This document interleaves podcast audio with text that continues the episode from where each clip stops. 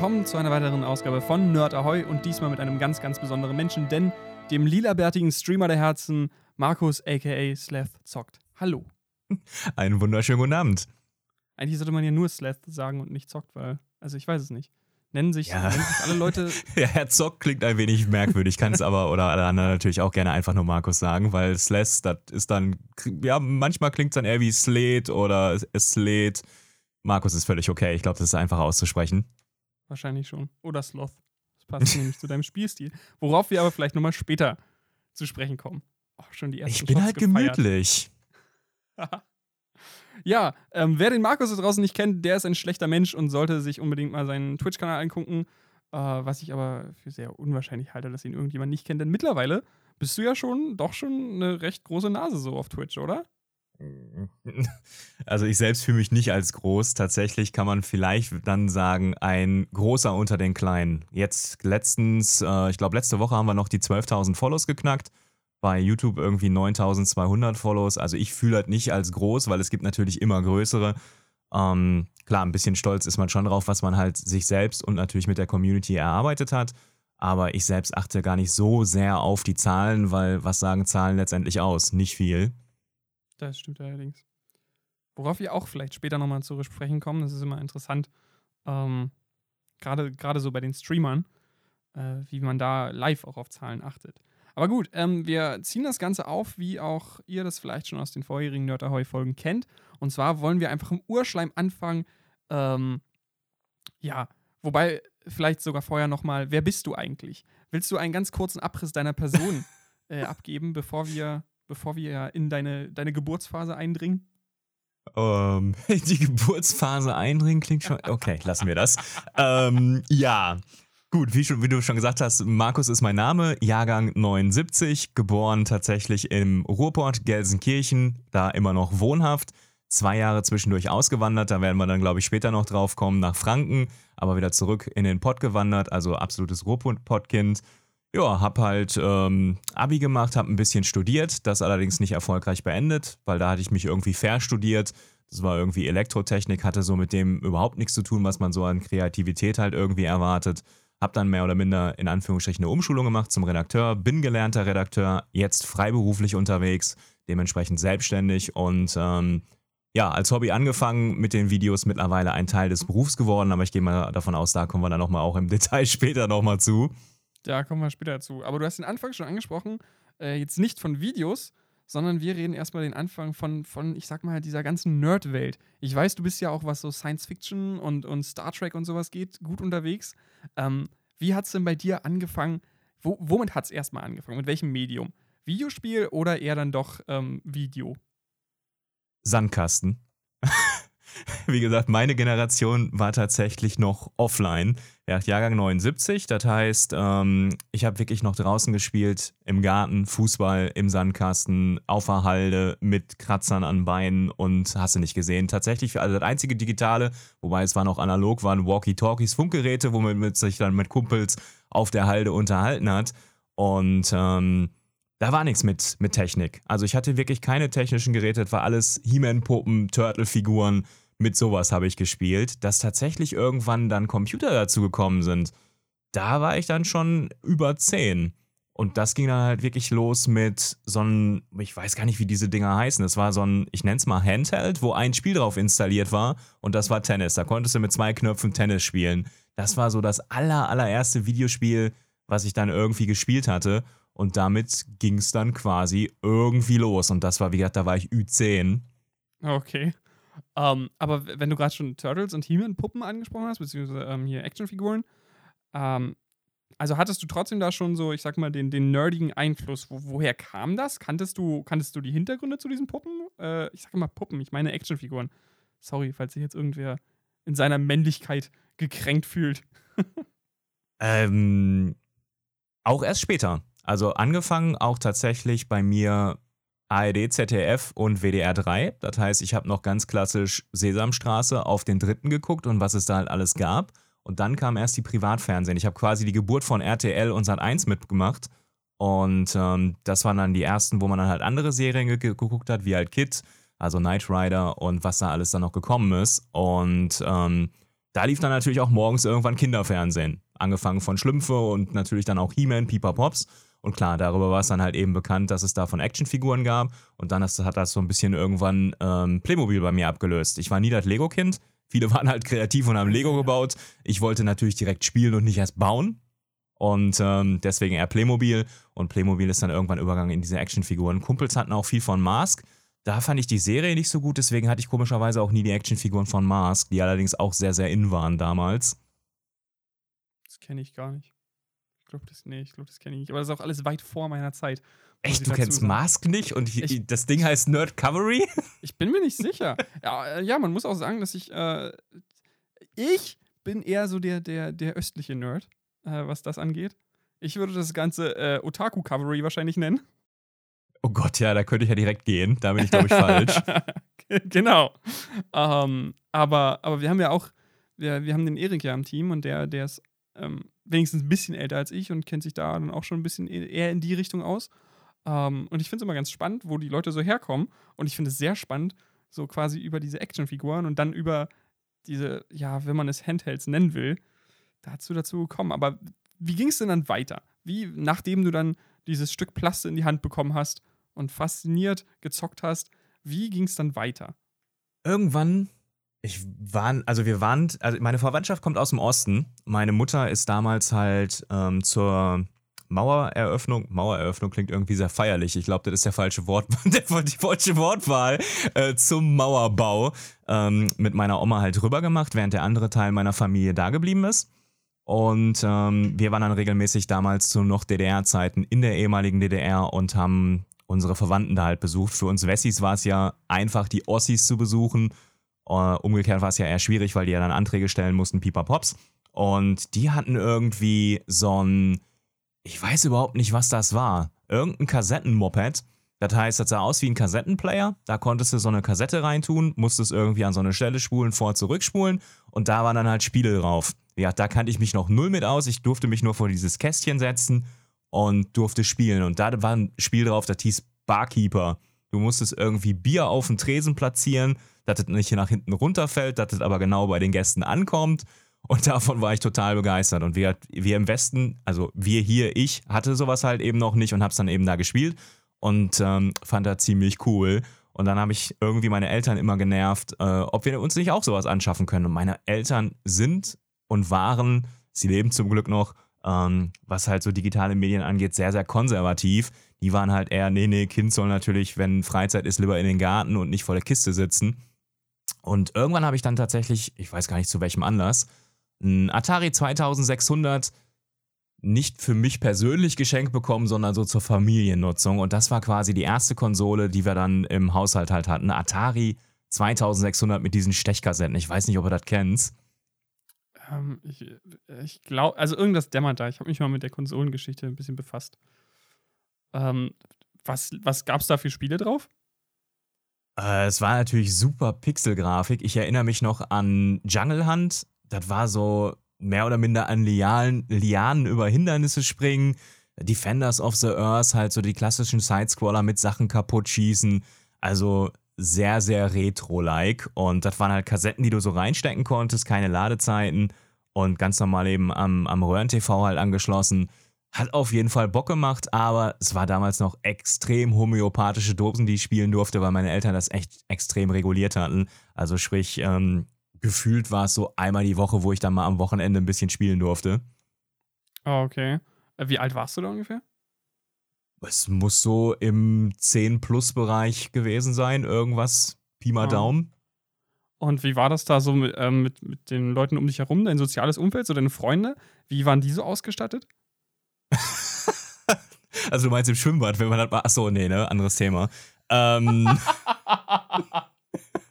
nee, wow. tatsächlich waren wir alle damals noch offline. Da war, war halt wirklich eher Fußballspielen noch in und auf dem Bolzplatz nach der Schule treffen und nicht in der Bude sitzen. Das kam tatsächlich dann erst, ähm, lass mich mal rechnen, mit sieben eingeschult, das war 86.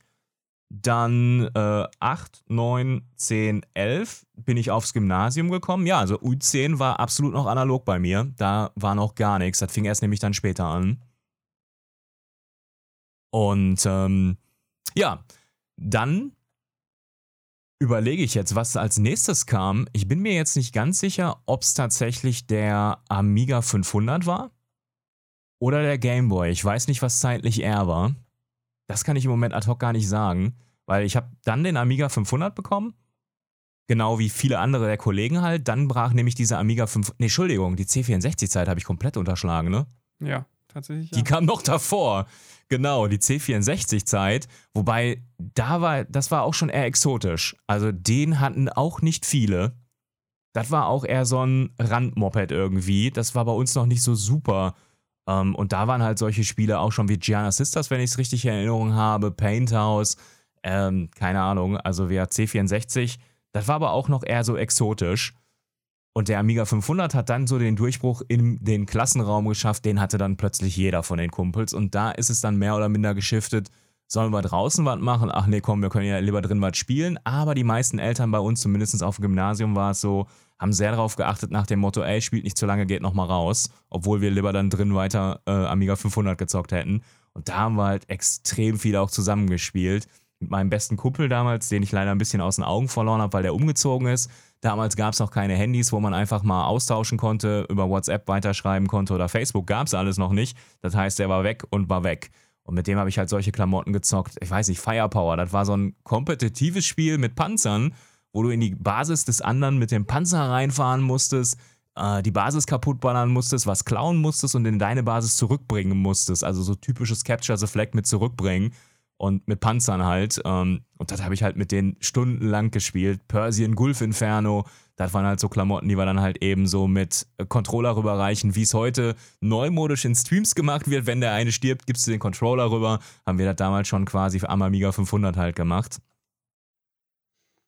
Du klingst immer so, wenn du von den Anfängen erzählst, als ob es heute nicht mehr so ist, als ob heute, heute Kinder geboren werden und sobald sie ihre Augen öffnen können, äh, ein Display vor den Augen haben und gar nicht mehr nach draußen gehen können. Äh, siehst du das? Also empfindest du das tatsächlich so? Also zumindestens, also ich, ich selbst habe keine Kinder, ich bin verheiratet, für alle, die es nicht wissen, seit zehn Jahren glücklich verheiratet mit meiner Frau, aber äh, noch kinderlos. Ob noch Kinder kommen, weiß ich nicht. Wie hat meine Frau ist so alt wie ich, also sprich 38. Ähm, wir hatten noch ein paar Jährchen, hätten wir Zeit, aber ob sich das noch ergibt, weiß ich nicht. Müssen wir schauen. Und deswegen kann ich jetzt nicht aus eigener Erfahrung mit eigenen Kindern sprechen, sondern nur, wie ich es aus meinem Umfeld der Bekannten, die schon Kinder haben, mitbekomme. Und da bekomme ich halt mit, dass die halt deutlich affiner sind, als ich es zu der Zeit war. Das heißt, da siehst du halt eben schon vier, fünfjährige, die halt eben schon Handys und Tablets bedienen können und sich auch im Internet halt schon zurechtfinden und auf YouTube ihre ähm, Comics, Animes oder meinetwegen Bagger-Videos von Caterpillar Baggern gucken. Das gab's halt bei mir nicht. Wie gesagt, meine Eltern waren super strikt gegen Videorekorder. Ich habe mir meinen allerersten Videorekorder vom Konfirmationsgeld geholt. Wie alt ist man, wenn man konfirmiert wird? 12, 14, so um den Dreh. 14. Bis dahin hatten wir auch keinen Videorekorder, weil meine Eltern dagegen waren. Und ähm, das ist heute definitiv deutlich digitaler geworden in meinen Augen, dass die Kinder tatsächlich eher vor die Kisten gesetzt werden, weil es natürlich die Eltern auch entlastet. Ne? Kind beschäftigt sich mal alleine, sei es jetzt im Internet, mit dem, mit dem Spiel, äh, am Computer, am Smartphone. Und das entlastet halt eben natürlich auch die Eltern. Und ähm, zumindest ist das, was ich mitbekommen habe. Ob das jetzt repräsentativ richtig ist, keine Ahnung. Kann auch nur sein, dass meine ganzen Bekannten es vielleicht nur so machen und andere Leute die Kinder trotzdem noch rausschicken. Aber den Teil sehe ich halt eben nicht. Hm. Vielleicht ist es aber auch so ein, so ein Stadtding. Das könnte auch sein. Also, weil ich glaube, so, wenn du auf dem Dorf, also auf dem Land bist, dann ist es vielleicht nochmal ein bisschen was anderes. Weil ich meine, bei uns war es tatsächlich auch so, dass wir sehr lange uns draußen getroffen haben und irgendwie uns mit irgendwelchen Stöckern geschlagen haben oder was weiß ich, in irgendeinen Wald gejagt sind. Also, hm, könnte natürlich auch sein. Ähm, aber du hast auch den, den C64 gerade als so ein, so ein Luxusding angesprochen. Hatte das in deiner Umgebung irgendwer? Mm, zwei, drei Leute, ja. Aber definitiv noch nicht so verbreitet wie dann der Amiga 500. Das war dann eher das Mainstream-Produkt. Das war noch halt wirklich nerdig, weil es war ja nicht einfach nur, ich glaube, das hat den Amiga 500 dann auch wirklich revolutioniert es war halt nicht einfach nur Diskette einschieben, es lädt, du kannst spielen, fertig. Das heißt, du musstest dich ja schon ein bisschen mehr mit dem C64 allein, wie du die Mopeds startest, quasi die, die DOS-Ebene nachher, wie es auf dem 2, 3, 4, 86er war. Du musstest dich halt eben schon rudimentär mit, ein bisschen mit der Programmiersprache oder den Eingabebefehlen oder den Commands halt ähm, auskennen, um halt erstmal überhaupt auf die Disketten zu gucken, was da drauf ist, wie du das Ding überhaupt lädst. Hm. Ähm, aber war das dann so, gerade weil es nur wenige hatten, hatten die dann quasi so mehr Masse in der, in der Klasse? Was für ein Reim. Also sind dann Leute zu denen gekommen, äh, seid ihr zu denen dann gegangen und habt quasi zu Hause geguckt, wie sie spielen so? Oder, oder eher nicht? Zum Teil schon, zum Teil schon. Es war halt eben schon was Besonderes und wenn du halt eben interessiert warst in der Materie, klar, dann bist du da halt eben mal hingegangen und hast da eben ein bisschen mal gespielt und geguckt, wenn du selbst so ein Moped nicht hattest. Das ist schon vorgekommen, aber der, der Teil, der halt interessiert war, war halt deutlich kleiner, als er heute ist. Hm. Das heißt, es war halt eben schon exotisch, wenn du da noch darüber gesprochen hast, ey, ich habe jetzt das Spiel gespielt und okay, was, wie, wo, wer? Hm. Also, weil äh, aus, aus mein, in meiner Zeit damals war es so, dass, dass dann halt wirklich so gerade die, die halt irgendwie die neue Konsole oder sowas hatten, da hat sich das schon dann über Wochen, wenn irgendein neues Spiel kam, nachmittags so mehr oder weniger bei denen versammelt. Und dann waren dann halt so die ganze Clique war dann quasi da und hat geguckt und versucht auch zu spielen so. Ja gut, aber das kam dann halt erst später. Das kam okay. dann halt später mit dem Amiga 500 ähm, und folgend. Da ging es dann auch mehr oder minder darum, ey, wer hat das Spiel, wer hat das Spiel an der Stelle geschlagen. Ja, ich nenne mir jetzt mal einfach so, ich glaube, das größte Hype-Event war damals für mich, auch in der Schule, wo halt wirklich jeder dann drüber gesprochen hat und mitgerätselt hat, wenn man nicht weiterkam. Ähm, Monkey Island 2 auf dem Amiga 500 auf 11 Disketten. Da hat dann wirklich irgendwie jeder gerätselt, wie es weitergeht, ob er da weitergekommen ist. Wie bist du da weitergekommen? Hast du das gefunden? Ich hänge da fest. Es gab damals halt ähm, noch kein Internet. Das wurde tatsächlich erst nach mir erfunden. ja, true story. Äh, ich bin echt Internet. Hm? Welche Jahrgang bist du nochmal?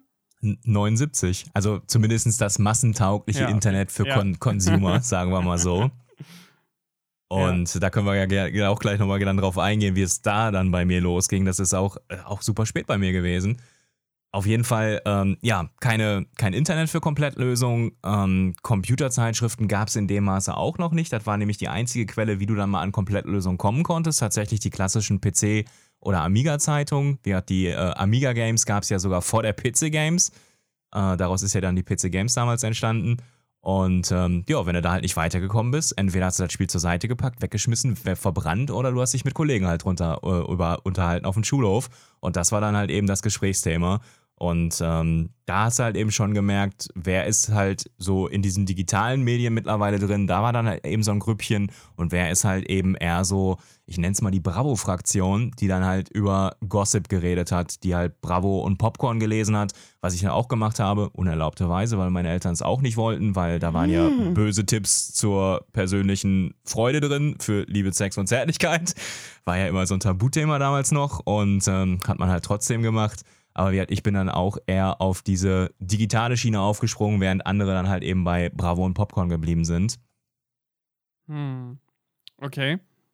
Um, ähm, das, ist, das ist eigentlich echt schade, dass das heute so ein bisschen verloren gegangen ist. Also nicht äh, die Bravo, die könnte gern verloren gehen. Ähm, aber diese, diese Kultur, dass man wirklich sich austauscht und dass man nicht, äh, weiß ich nicht, ein Spiel ist draußen und ich meine, selbst wenn es irgendwas Gewitztes ist, selbst wenn sowas wie jetzt das aktuelle Zelda ist, wo ja wirklich äh, viel Physik hintersteht und wo man ja wirklich abstruse Lösungen finden kann und einfach sehr, sehr viel rumspielen kann. Trotzdem, die, die verrücktesten Sachen sind halt nach zwei, Tra äh, zwei Tagen oder so sind die schon im Internet und, und jeder weiß es, weil irgendwer auf der Welt hat es halt rausgefunden, man kann das und das machen. Genau, da sprichst du nämlich das Problem an. Das ist äh, Fluch und Segen halt des Internets. Hat, ähm, ich habe angefangen, tatsächlich, daran kann ich mich wirklich noch sehr gut erinnern, da müsste ich Ende 16, Anfang 17 gewesen sein. Meine, da waren meine ersten Begegnungen mit dem Internet und das war damals halt noch ein 33.6er, gerade der Sprung, ich glaube, zum 54K-Modem von US Robotics und mhm. halt eben analog. Und äh, Provider war damals GermanyNet, weil es gab, glaube ich, damals nur AOL und vielleicht T-Online mit super langer Vertragsbindung und hast du nicht gesehen. Und GermanyNet war der erste, wo du ohne Vertrag Internet haben konntest. Du musstest dich anmelden, dein Perso einscannen, hinschicken und dann haben sie dich quasi als authentifizierter Nutzer freigeschaltet und du musstest nur quasi die Minutenpreise zahlen und sonst keine Anmeldegebühr oder Tarifgebühr. Und dann hatte ich mich halt eben bei diesem GermanyNet angemeldet und halt mit einem 54k Modem oder war es ein 56k? Nee, nee, 56k Modem war es, glaube ich, ne? Ähm, war ich dann halt bei GermanyNet und das waren halt so die ersten Gänge im Internet. Und da war ich halt, wie gesagt, äh, ich sag jetzt einfach mal der Einfachheit halber 17. Mhm. Das ist halt gerade in Anführungsstrichen ja nur 20 Jahre her. Das Medium an sich ist ja noch gar nicht so alt. Das kommt uns alle schon so unendlich alt vor. Ist es aber gar nicht. Ja, zu dem Zeitpunkt ist ja auch letztlich die MP3 erst entstanden. Vorher konntest du halt mehr oder minder Musik ja nicht wirklich gut kopieren. Klar, Audiokassette, Minidisc, was es vielleicht gab. Ne, Minidisc kam auch später, die kam nach der CD. Ja. Ähm, aber ja, und MP3 hat ja dann quasi auch erst die Musik im Internet halt populär gemacht, weil sie sie auf kleinem Maße ja dermaßen komprimieren konnte. Äh, aber was war das denn für ein Sprung? Also ich meine, wie, wie ist überhaupt der zeitliche Sprung vom Amiga bis, bis zu den Anfängen des Internets? Mm, ich hatte den Amiga wirklich sehr, sehr lange. Ich habe okay. tatsächlich noch, wie hat Monkey Island auf dem Amiga gespielt. Das erste UFO Enemy Unknown habe ich noch auf dem Amiga gespielt. Und viele Leute sind dann halt eben schon umgestiegen auf einen äh, 2, 3, 86er, beziehungsweise populär wurde es meiner Meinung nach dann der PC erst ab dem 486er. Und ähm, da bin ich dann irgendwann umgestiegen, aber auch nur durch Zufall. Denn ähm, durch meinen Vater, der kam durch seinen Job an eine Studie fürs Kabelmodem. Das heißt, er hat angeboten bekommen, als Mitarbeiter an so einer Feldstudie für Kabelmodem teilzunehmen, woraus heute Unity Media entstanden ist. Das heißt, da habe ich schon beim Vorgänger halt mitgemacht über meinen Vater und habe halt ein Kabelmodem bekommen. Und passend dazu, weil ich halt keinen Rechner hatte, ein ähm, PC. Und dadurch kam ich dann quasi in diese Studie halt rein und habe die ersten Schritte dann auf dem 486er DX266 halt gemacht. Diese neue, neue Welt quasi, also von den Konsolen ähm, zum PC hin, wie, wie war das so, der Umstieg? Mehr, mehr Freiheiten? Du warst halt erstmal wieder zurückversetzt in diese C64-Area. Das heißt, es war mhm. nicht mehr wie quasi PlayStation 1, 2 und Amiga 500, Disk rein, startet, gut ist, da musstest du dich dann natürlich erstmal wieder mit DOS, sprich der Oberfläche halt vertraut machen. Und das ist halt eben schon ein bisschen nerdiger gewesen als der Amiga. Ich war nachher der Meister im Auto exec BUT und config sys umschreiben. Ich hatte Bootmenüs aus der Hölle. Für jedes Spiel, das HMM sys und genug Systemspeicher frei war. Alter Schwede. Aber klar, da musst du dich dann erstmal reinfummeln und da sitzt du erstmal davor und denkst dir, okay, wenn du nur spielen willst, das funktioniert hier nicht so gut wie auf dem Amiga. Sprich, äh, Grafikkarte brauchtest du dann, eine Soundkarte brauchtest du dann, Erweiterungsspeicher brauchtest du dann. Das war halt, wo du dir bei dem Amiga und Konsolen halt überhaupt keine Gedanken machen musst, war der PC dann doch schon eher so die Bastelmaschine. Was ja im Grunde genommen bis heute auch so geblieben ist, tatsächlich. Ich meine, es Richtig. gibt auch heute natürlich einfache PCs von der Stange, mit denen man vernünftig spielen kann, äh, wobei man da dann noch auf den Preis gucken muss. Aber das Prinzip ist ja geblieben dass heute die Bastler eher auf dem PC sind, auch gerade was diese ganze Modding-Kultur angeht. Ähm, aber gehen wir nochmal auf deine, deine Anfänge, deine ersten Schritte im Internet ein. Was hast du da so gemacht? Wie, wie war das und, wie, und wann hast du realisiert so? Oder wie, wie war das zu realisieren? Hey, ich bin jetzt im Internet, ich bin jetzt hier mit, vielen Leuten verbunden und, und das ist jetzt quasi öffentlich und das ist nicht nur eine Zeitschrift, die vor mir liegt, sondern das ist, das ist online. Das hat tatsächlich noch länger gedauert weil äh, am Anfang war das Internet, boah, wie, wie habe ich das Internet verwendet? Ähm, Suchmaschinen waren damals Alta Vista, beziehungsweise ich glaube Yahoo. Wurden dann irgendwann revolutioniert von Google, weil Google es auf einfach super einfach gemacht hat, ohne wirklich viel Werbung und es hat funktioniert. Seitdem hat sich ja dann Google durchgesetzt und der Begriff des Googlens, wie halt am Anfang gab es es halt nicht. Und mhm wie gesagt, einfach nur für Suchanfragen. Ähm, natürlich für illegale Musik in besagtem MP3-Format hat man das Internet damals natürlich niemals benutzt, würde man nie machen. Niemals. Ähm, ist, ist, über fünf Jahre her, ist okay.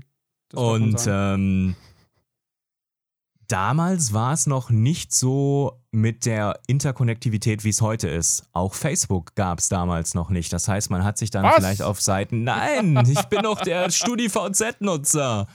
Ich habe mit StudiVZ angefangen. Da hat man damals halt noch mit seinen Klassenkameraden drüber dann gesprochen. Und ähm, dann kam halt erst irgendwann Facebook und Twitter und die ganzen anderen Klamotten und Bilddienste, wo man dann jedes Bild von ich habe einen Nippel blitzen lassen, reinposten muss. Also es hat dann irgendwann, es, es war so ein Schneeballsystem, es ist immer mehr geworden und die Menschen sind dadurch, dass es immer mehr geworden ist und immer mehr Dienste halt angeboten werden, auch immer freizügiger geworden mit dem, was sie an Informationen halt preisgeben. Hat, ähm, ich habe halt eben noch eingebläut bekommen, poste keine Bilder von dir, alles kann gegen dich verwendet werden, sag nicht, wo du bist, sag noch nicht mal, wenn du im Urlaub bist, weil dann wissen die Leute ja, dass deine Wohnung leer steht, um dir die Bude auszuräumen. Und wie gesagt, wenn du siehst, was heute mittlerweile halt Leute im Internet preisgeben, am besten noch im Livestream, ich wohne in der XY-Straße Nummer 30, äh, und sich dann wundern, dass sie halt geswattet werden, wenn sie das nächste Mal im Flugzeug sind, wo sie bekannt geben, mit welcher Linie sie um wie viel Uhr fliegen, kannst du dir nur am Kopf packen. Also viele Leute unterschätzen da auch die Macht des trolligen Internets. Definitiv. Ähm, Markus wohnt übrigens in der Gelsenkirchener Straße, Gelsenkirchen 65. Ja, auf Schalke, genau. genau. Ähm, aber aber ähm, wann kam es dann dazu, dass du wirklich so, so Austausch, ich meine, Suchen ist ja das eine, aber diese, dieser Austausch, was das Internet ja mit sich bietet, äh, kam das denn erst mit StudiVZ? Wann war ein StudiVZ ähm, eigentlich? Ah, so richtig schon. Klar gab es dann, ich überlege gerade mal, also ich war nie großartig der Multiplayer-Spieler, der tatsächlich random in Lobbys gerne gegen andere gespielt hat, erstmal. Erstmal dazu gesagt. Das heißt, ich weiß nicht, wann die ersten Multiplayer, ich nenne es jetzt mal Call of Duty und Battlefields rauskamen, dass du in Lobbys gegen andere Unbekannte spielen konntest. Was ich gemacht habe, war dann zu PlayStation 3 Zeiten, weil tatsächlich ich war immer schon der Consolero. Den Teil haben wir jetzt übersprungen, weil ich neben dem PC nachher immer eine Konsole halt hatte. PlayStation 1, 2, 3, 4. Ähm, wobei die erste, ich nenne es mal Konsole, war neben dem Amiga dann noch ein äh, Gameboy, den mir meine Oma gekauft hatte weil ich sie überredet habe und meine Eltern sind fast ausgerastet, weil meine Oma mir den gekauft hat und meine Eltern dagegen waren, weil dieses monochromatische Ding ja die Augen verdirbt. ähm, Gab es richtig Stress, aber ja, das Moped hatte ich halt auch.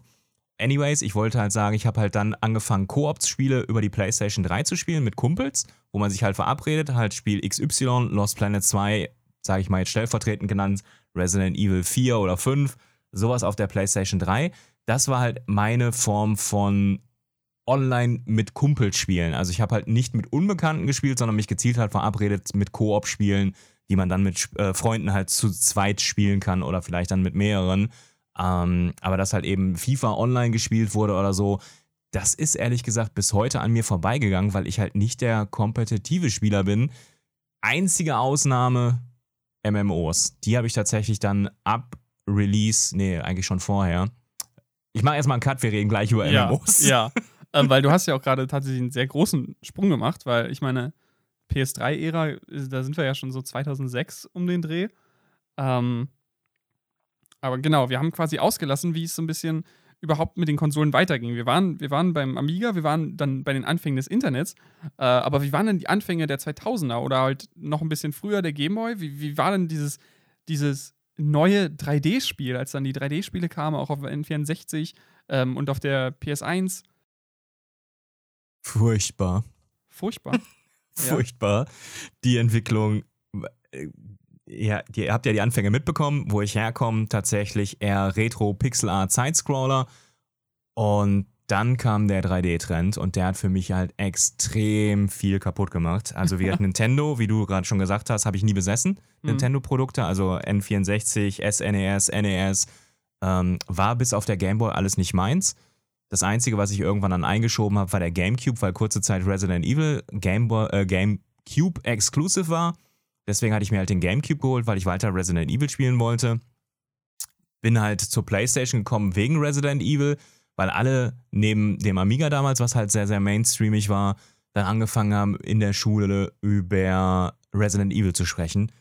Boah, ist das spannend. Boah, ist das brutal das, das ist ja, das geht ja gar nicht, das haben wir ja noch nie gesehen. Das war halt quasi so das erste, oh, oh, sowas gibt es auch als Spiel? Das ist ja für Erwachsene, weil, ähm, Aber ihr wart doch noch gar nicht erwachsen. Ja, ja, wollte ich gerade sagen. Damals waren die Spiele ja eher für Kinder oder für Jugendliche gemacht. Das heißt gar nicht für ein erwachsenes Publikum. Dass man ein Spiel mit einer damals noch FSK 18 Freigabe rauskommt, es war ein Skandal.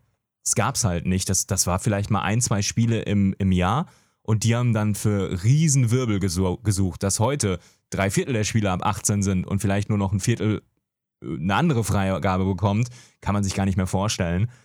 War halt für eine andere Zielgruppe, weil war halt ein Produkt damals für Kinder.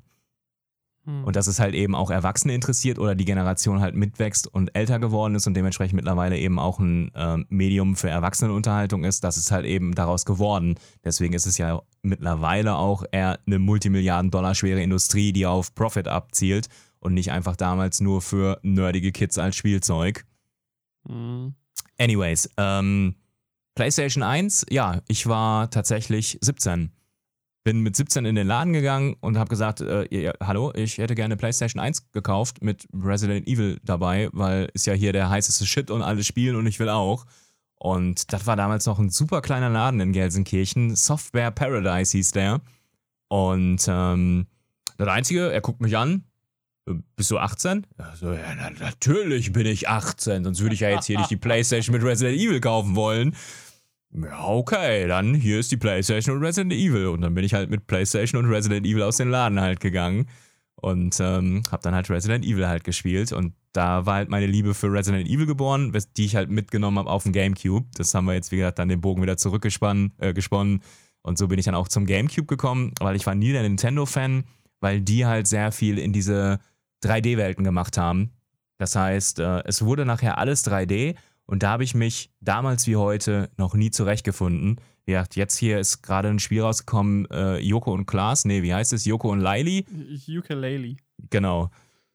Viele haben es gefeiert, weil es halt so retro an die alte Zeit erinnert, nur halt nochmal ein bisschen schöner aufgemacht und so absolut nicht meins. Also damit kannst du mich jagen. Ja, wenn ich ein Mario spiele, so à la Gameboy Sidescroller, das ist für mich Mario nicht in der 3D-Welt. Das finde ich passt für mich persönlich gar nicht. Hm. Eieiei. Aber du hast auch die großen 3D-Perlen, also der Anfänger der 3D-Zeit, einfach ausgelassen. Die, diese wichtigen Spiele, womit man dich auch heute noch äh, so ein bisschen jagen kann. Du hast ja zum Beispiel Final Fantasy VII, hast du ja, ist ja an dir vorbeigegangen. Also. Äh, ja, bis auf Final Fantasy, das letzte, was ich spielen musste, alle. Darüber müssen wir nicht reden. Das ist, das ist sehr, ein sehr schlechtes Beispiel. Das passt nicht gut. Die haben was anderes versucht, hat nicht geklappt. Genau, aber wie gesagt, ich, ich habe es ich hab's probiert, es hat mir halt eben nicht gefallen. Viele haben mir das halt sehr krumm genommen, dass ich meine ehrliche Meinung halt dazu gesagt habe. Was, das muss man im Internet wirklich anscheinend wirklich jedes Mal dazu sagen. Es ist meine persönliche Meinung und für mich ist es halt nichts. Dass ihr das Spiel gut finden könnt, klar, findet's gut, feiert's. Aber jeder hat halt eben andere Geschmäcker. Es ist halt wie bei Essen, wie bei Frauen, wie bei Filmen, wie bei Musik man muss nicht alles mögen, ähm, deswegen können es andere trotzdem gut finden. Es hat halt natürlich seine Daseinsberechtigung. Für mich persönlich war es aber nicht. Es hat mich halt wirklich in nur ganz wenigen Punkten halt angesprochen, was wahrscheinlich der Grund ist, warum ich die ersten, es war jetzt Teil 15, ne? Die ersten 14 Teile nicht gespielt mhm. habe. Ja, da gab es ja noch. Da gab es ja tatsächlich noch mehr als 14. Sagen wir so. Ähm, aber du hast gerade äh, mit dieser, mit dieser Thematik, mit der eigenen Meinung was ganz Wichtiges angesprochen. Das bringt mich nämlich so ein bisschen zu dem Redaktionellen. Ich meine, ich weiß nicht, wie viele es jetzt tatsächlich noch von dir wissen, dass du eigentlich äh, gelernter Redakteur bist, dass du, dass du damit angefangen hast. Ähm, aber ich habe dann auch immer so ein, wenn, wenn ich von Redakteuren was höre und die das in dem Zusammenhang machen, habe ich auch immer so, so leicht die Idee, okay, sie machen das jetzt quasi aus einer professionellen Sicht. Man darf natürlich eigentlich nie vergessen, dass auch ein Redakteur letzten Endes nur seine Meinung wiedergibt, aber anhand von anderen Fakten halt ähm, und von anderen Gesichtspunkten. Aber es hat halt immer, wenn du zum Beispiel so eine GameStar vorstellst oder irgendeine andere Zeitung, dann, dann hat das irgendwie mehr Gewicht, als wenn, wenn jetzt äh, Paule dir sagt, ja, ich fand das Spiel nicht so toll. Oder wenn in der GameStar da steht, hm, das Spiel war nicht so toll. Ja, es kommt halt, es kommt drauf an. Also, ja, du hast es ja schon richtig gesagt. Ich habe halt irgendwann quasi umgeschult. Ich habe halt ein Volontariat bei der PC Games halt in Fürth gemacht, Computec Media AG.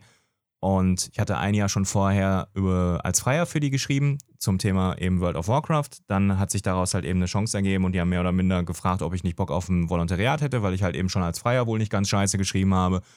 Und dann habe ich das halt eben mit meiner Frau halt geklärt, ob ich das halt wagen soll, weil was Kreativeres machen, als was ich zu dem Zeitpunkt gemacht habe. Ja, wollte ich. Ich habe mich in dem damaligen Job halt nicht wohlgefühlt. War halt sehr, sehr statisch alles, sehr barrierig und sehr wenig Selbstverwirklichung.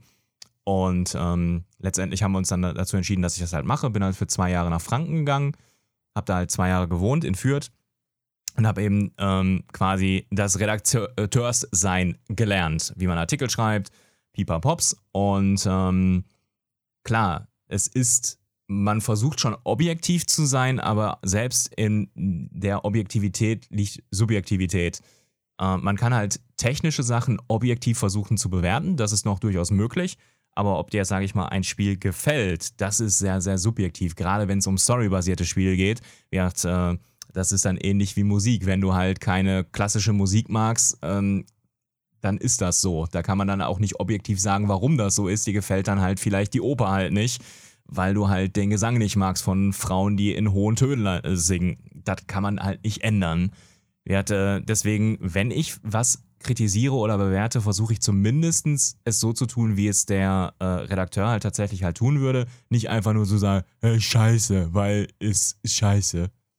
Sondern dann, ich versuche zu sagen, aus welchen technischen Gründen ist das Spiel nicht gut umgesetzt, wo hapert's, was hätte man besser machen können. Da hagelt es dann meistens viele äh, Ausrufezeichen, Ausreden bei mir im Chat, wenn ich das im Stream mache. Ähm, ich denke, es sind keine Ausreden, sondern ich versuche es ja eben zu belegen, warum Dinge so sind, wie sie sind. Story lassen wir mal außen vor, weil das kann man nicht objektiv beurteilen, ob mir die Geschichte eines Spiels halt zusagt oder nicht. Das ist halt subjektive Meinung. Ja, solange wie man halt eben versucht, objektiv halt ein Spiel gut oder schlecht zu reden, finde ich, geht das noch klar. Auf die subjektive Ebene, das ist persönliche Meinung, darüber braucht man nicht streiten. Da kann halt jeder die Meinung haben, die er hat. Äh, extrem. Wobei ich sogar bei der Story äh, manchmal sagen würde, es gibt halt auch in, in, der, in der Dramaturgie technische Punkte oder halt ähm, gewisse Ansätze, wo man, nach denen man beurteilen kann. Also. Ja, aber selbst da kann man dann sagen, nehmen wir mal jetzt einfach als Beispiel einen Teenie-Slasher. Mhm. Das ist halt, ja, man kann das halt mögen. Es ist vielleicht sehr klischeebehaftet, warum jetzt halt äh, zwei sich Liebende in den dunklen Wald gehen, um da abgeschlachtet zu werden. Das ist vielleicht vorhersehbar. Aber es gibt halt eben Leute, die mögen halt dieses Klischeebehaftete und einfach nur mal Kopf aus und so was genießen. Sonst wären die Trash-Filme wahrscheinlich nicht so beliebt, wie sie sind. Andere sagen, okay, das ist halt vielleicht vom künstlerischen, filmischen Gehalt äh, unterirdisch und von der Story super predictable, muss ich mir nicht geben. Auch da würde ich sagen, gibt es halt eben kein richtig und falsch. Du, das musst du mir nicht sagen. Ich, also, ich studiere Film und ja, schlage mich einen Großteil der Woche mit Filmtheorie und, und Filmgeschichte herum und liebe die American Pie-Filme und kann die mir immer und immer und immer wieder angucken. Also, ich verstehe das total. Ähm, aber du hast gerade, um nochmal auf deinen Werdegang zurückzukommen, du hast quasi schon gesagt, du hast umgeschult. Was hast du denn gemacht? Also, wir waren bei Resident Evil und waren bei 17 und du hast vorhin schon gesagt, Abi, weil Studium. Äh, was hast du denn, wie ging es dir weiter? Also, du hast Abi gemacht. Hast du denn direkt studiert? Äh, ja, genau. Direkt studiert Elektrotechnik, ähm, Uni Duisburg und ähm, habe das Studium aber bis, bis zum Vordiplom halt eben verfolgt. Habe okay. aber immer mehr festgestellt, das ist nicht so unbedingt meins. Rein theoretisch, also ich, um nochmal zu sagen, ich habe Abitur gemacht in äh, Deutsch und Sozialwissenschaften und Sozialwissenschaften waren bei uns Schwerpunkt Politik und Wirtschaft. Und äh, drittes Abifach war noch schriftlich, genau, das war noch Mathematik. Und mein viertes Abi-Fach war mündlich Biologie. Warum ich das sage, ich weiß nicht, wie heute die Abis aussehen mit Zentralabitur. Ich habe keine Ahnung, wo, wie, was man, in welchen Fächern man heute Abi machen muss. keine Ahnung. Ganz verrückt. Kenne ich mich nicht mehr mit aus. Wie halt mein Abi war halt eben noch aus diesen vier Fächern. Und ähm, allein schon eben aus Deutsch und Sozialwissenschaften erkennt man, dass es nicht halt unbedingt sehr mathematisch ingenieurstechnisch ist. Und ähm, ich hätte halt gerne was in die Richtung Wirtschaft, Politik halt gemacht. Ähm, oder vielleicht sogar Deutsch. Das Problem ist, zu dem Zeitpunkt konntest du davon ausgehen, egal ob du halt gut abschließt oder nicht, wirst du arbeitsloser Taxifahrer. Das war halt so der Running Gag. Mhm. Und was halt eben händeringend gesucht wurde, waren tatsächlich Ingenieure, was wahrscheinlich immer noch so ist. Ja. Und ähm, Jo, letztendlich habe ich äh, mich dann halt eben hingesetzt, überlegt, was machst du, versuchst du halt eben in den Bereich zu gehen, wo eben alle reingehen, weil viele meiner Kollegen das auch studiert haben, mit der Chance dann halt eben zwar das zu studieren, wo du Bock drauf hast, aber eventuell keine Jobaussichten zu haben, oder was zu studieren, was vielleicht eher wie mein drittes Abifach Mathe so eine, eine Randinteresse ist, aber die Jobaussichten besser. Mhm. Ja, ich habe mich halt tatsächlich für Letzteres entschieden, was aus der Retro-Perspektive ein absoluter Fehler war. Also nur was zu studieren wegen des Geldes und den Aussichten auf irgendwas funktioniert nicht. Das ist, das ist super interessant, dass du quasi da die gleiche äh, Position hast wie ich. Weil bei mir war es so, ich, ich wusste nach dem Abi nicht, ähm, also ich wusste, ich will eigentlich was, was so mit Medien ist blöd, weil das heute so ein Running Gang ist, aber ich wollte halt Medientechnik machen, was sich auch sehr, sehr, sehr mathematisch rausgestellt hat. Äh, oder mache ich nur Musik? Und dann war halt auch dieser Struggle und ich habe mich für die Medientechnik entschieden und dann auch quasi äh, recht schnell gemerkt, okay, nee, ich möchte dann doch bitte ein bisschen kreativer sein. Ähm, zur Info übrigens nochmal für die jüngeren Menschen, weil solche soll es ja auch geben. Vordiplom heißt ungefähr eigentlich bis zum sechsten Semester, also sowas wie der Bachelor. Genau. Das ist doch das Vordiplom. Ähm, genau. Also hast du trotzdem drei Jahre studiert? Ja, ich habe sogar noch viel länger studiert, weil so. ich nicht den Arsch in der Hose hatte, mich dann zu exmatrikulieren. Ach. Weil ich immer noch so irgendwie den Gedanken hatte, ja, irgendwie vielleicht doch noch. Nee, dann doch nicht. ja, es hat auf jeden Fall sehr, sehr lange gedauert. Nein. Ähm, wie gesagt, da war ich. Den Gedanken hatte ich ja schon geäußert, ne, eben was sicheres studieren für einen sicheren ja, Job. Meine ja. Eltern fanden das halt ganz gut. Hat, äh, mein Vater kommt eben aus der Chemie-Ecke und hätte das auch ziemlich gut gefunden. Und man will es ja dann auch irgendwie den Eltern auch so ein bisschen recht machen. Wie soll jetzt nicht so klingen, als ob ich meinen Eltern da den schwarzen Peter zuschiebe. Aber wie das war auch eben ein Mitgrund, warum ich halt so lange mit mir gestruggelt habe. Damals war ich halt bei Weitem, ah, ich, ich würde sagen, was so Selbstbewusstsein und eigentliche Verwirklichung angeht, bin ich ja auch echt ein Spätzünder. Mhm. Und ähm, ich saß auf jeden Fall über diese Matheaufgaben beziehungsweise Physikaufgaben, E-Technikaufgaben und habe irgendwelche Elektrofelder von Kugeln berechnet, super abgespacede Mathe. Und ich dachte mir nur so, ja gut, das geht mir jetzt auf die Eier. Und das soll später aber dein Job werden. Warum? Was habe ich davon? Außer vielleicht ein dickes Konto, aber es, es macht mir keinen Spaß. Es interessiert mich null. Es geht mir am Po vorbei.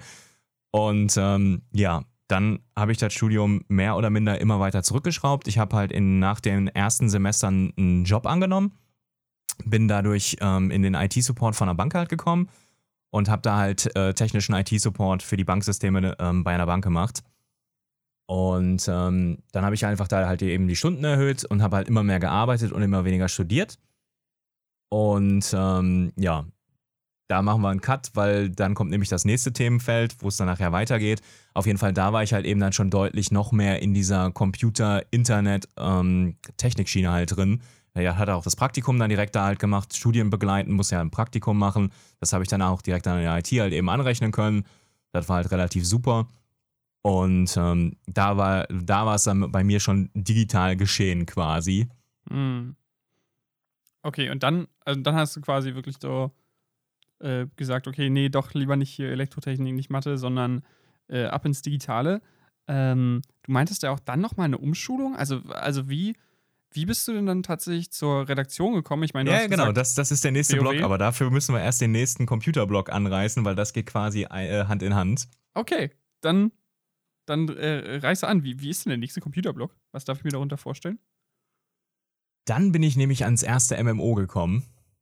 Ja. Damals noch EVE Online. Wie gesagt, viele haben schon vorher andere ähm, gespielt, weil es war ja definitiv nicht das erste Eve MMO. Gespielt? Ich habe super Hardcore EVE Online gespielt. Krass. Äh, ich war äh, nach einer kurzen Zeit, weil unser CEO von der Corporation offline gegangen ist und nicht mehr online gekommen ist, haben wir so einen Support geregelt, bin ich CEO geworden ähm, war beim Great Northern War dabei, gegen Band of Brothers gekämpft, um den Norden, Phoenix Alliance, die da kaputt gegangen ist, wo sich dann die G-Alliance draus geformt hat, also die German Alliance. Da war ich mit unserer Corp mit drin. Nachträglich in einer der größten Exploit-Skandals verwickelt gewesen, weil wir herausgefunden haben, wie man die Posses, also die Player, äh, wie, äh, wofür stand das O? Player Dingsbums Structures, ähm, du konntest ja so Posses, also Moon-Basen bauen, die dann ähm, Erze harvesten. Und die konntest du exploiten. Willst du an der Stelle ganz kurz mal ähm, äh, erklären, was denn EVE Online eigentlich ist? Weil ich glaube, also es ist immer noch eine eingeschworene Community, aber ich glaube, viele kennen es gar nicht mehr. EVE Online ist ein Weltraum-MMO, wo es halt letztendlich darum geht, ja, du kannst dich halt quasi selbst verwirklichen. Du kannst den Weg eines Händlern, Händlers gehen und Mineralien äh, abminen von, von Asteroiden, kannst die verkaufen und damit reich werden. Du kannst halt PvP machen, du kannst halt ähm, gewisse Gebiete im sogenannten 00-Space. 00 steht halt für unsecure, nicht gesichert, da gibt es halt keine Wachen.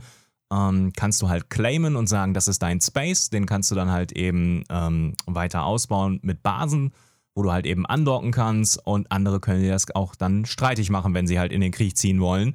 Und es gibt halt eben sogenannte Corporations, ist halt wie Clans, da kannst du halt mit deinen äh, Mates dann halt eben ähm, eine Gildenverwaltung machen und das Ganze ist halt eben ein Online-Spiel von CCP und war halt damals sehr, sehr beliebt. Oder ist es nach wie vor, glaube ich, weil es wird wohl immer noch sehr aktiv gespielt.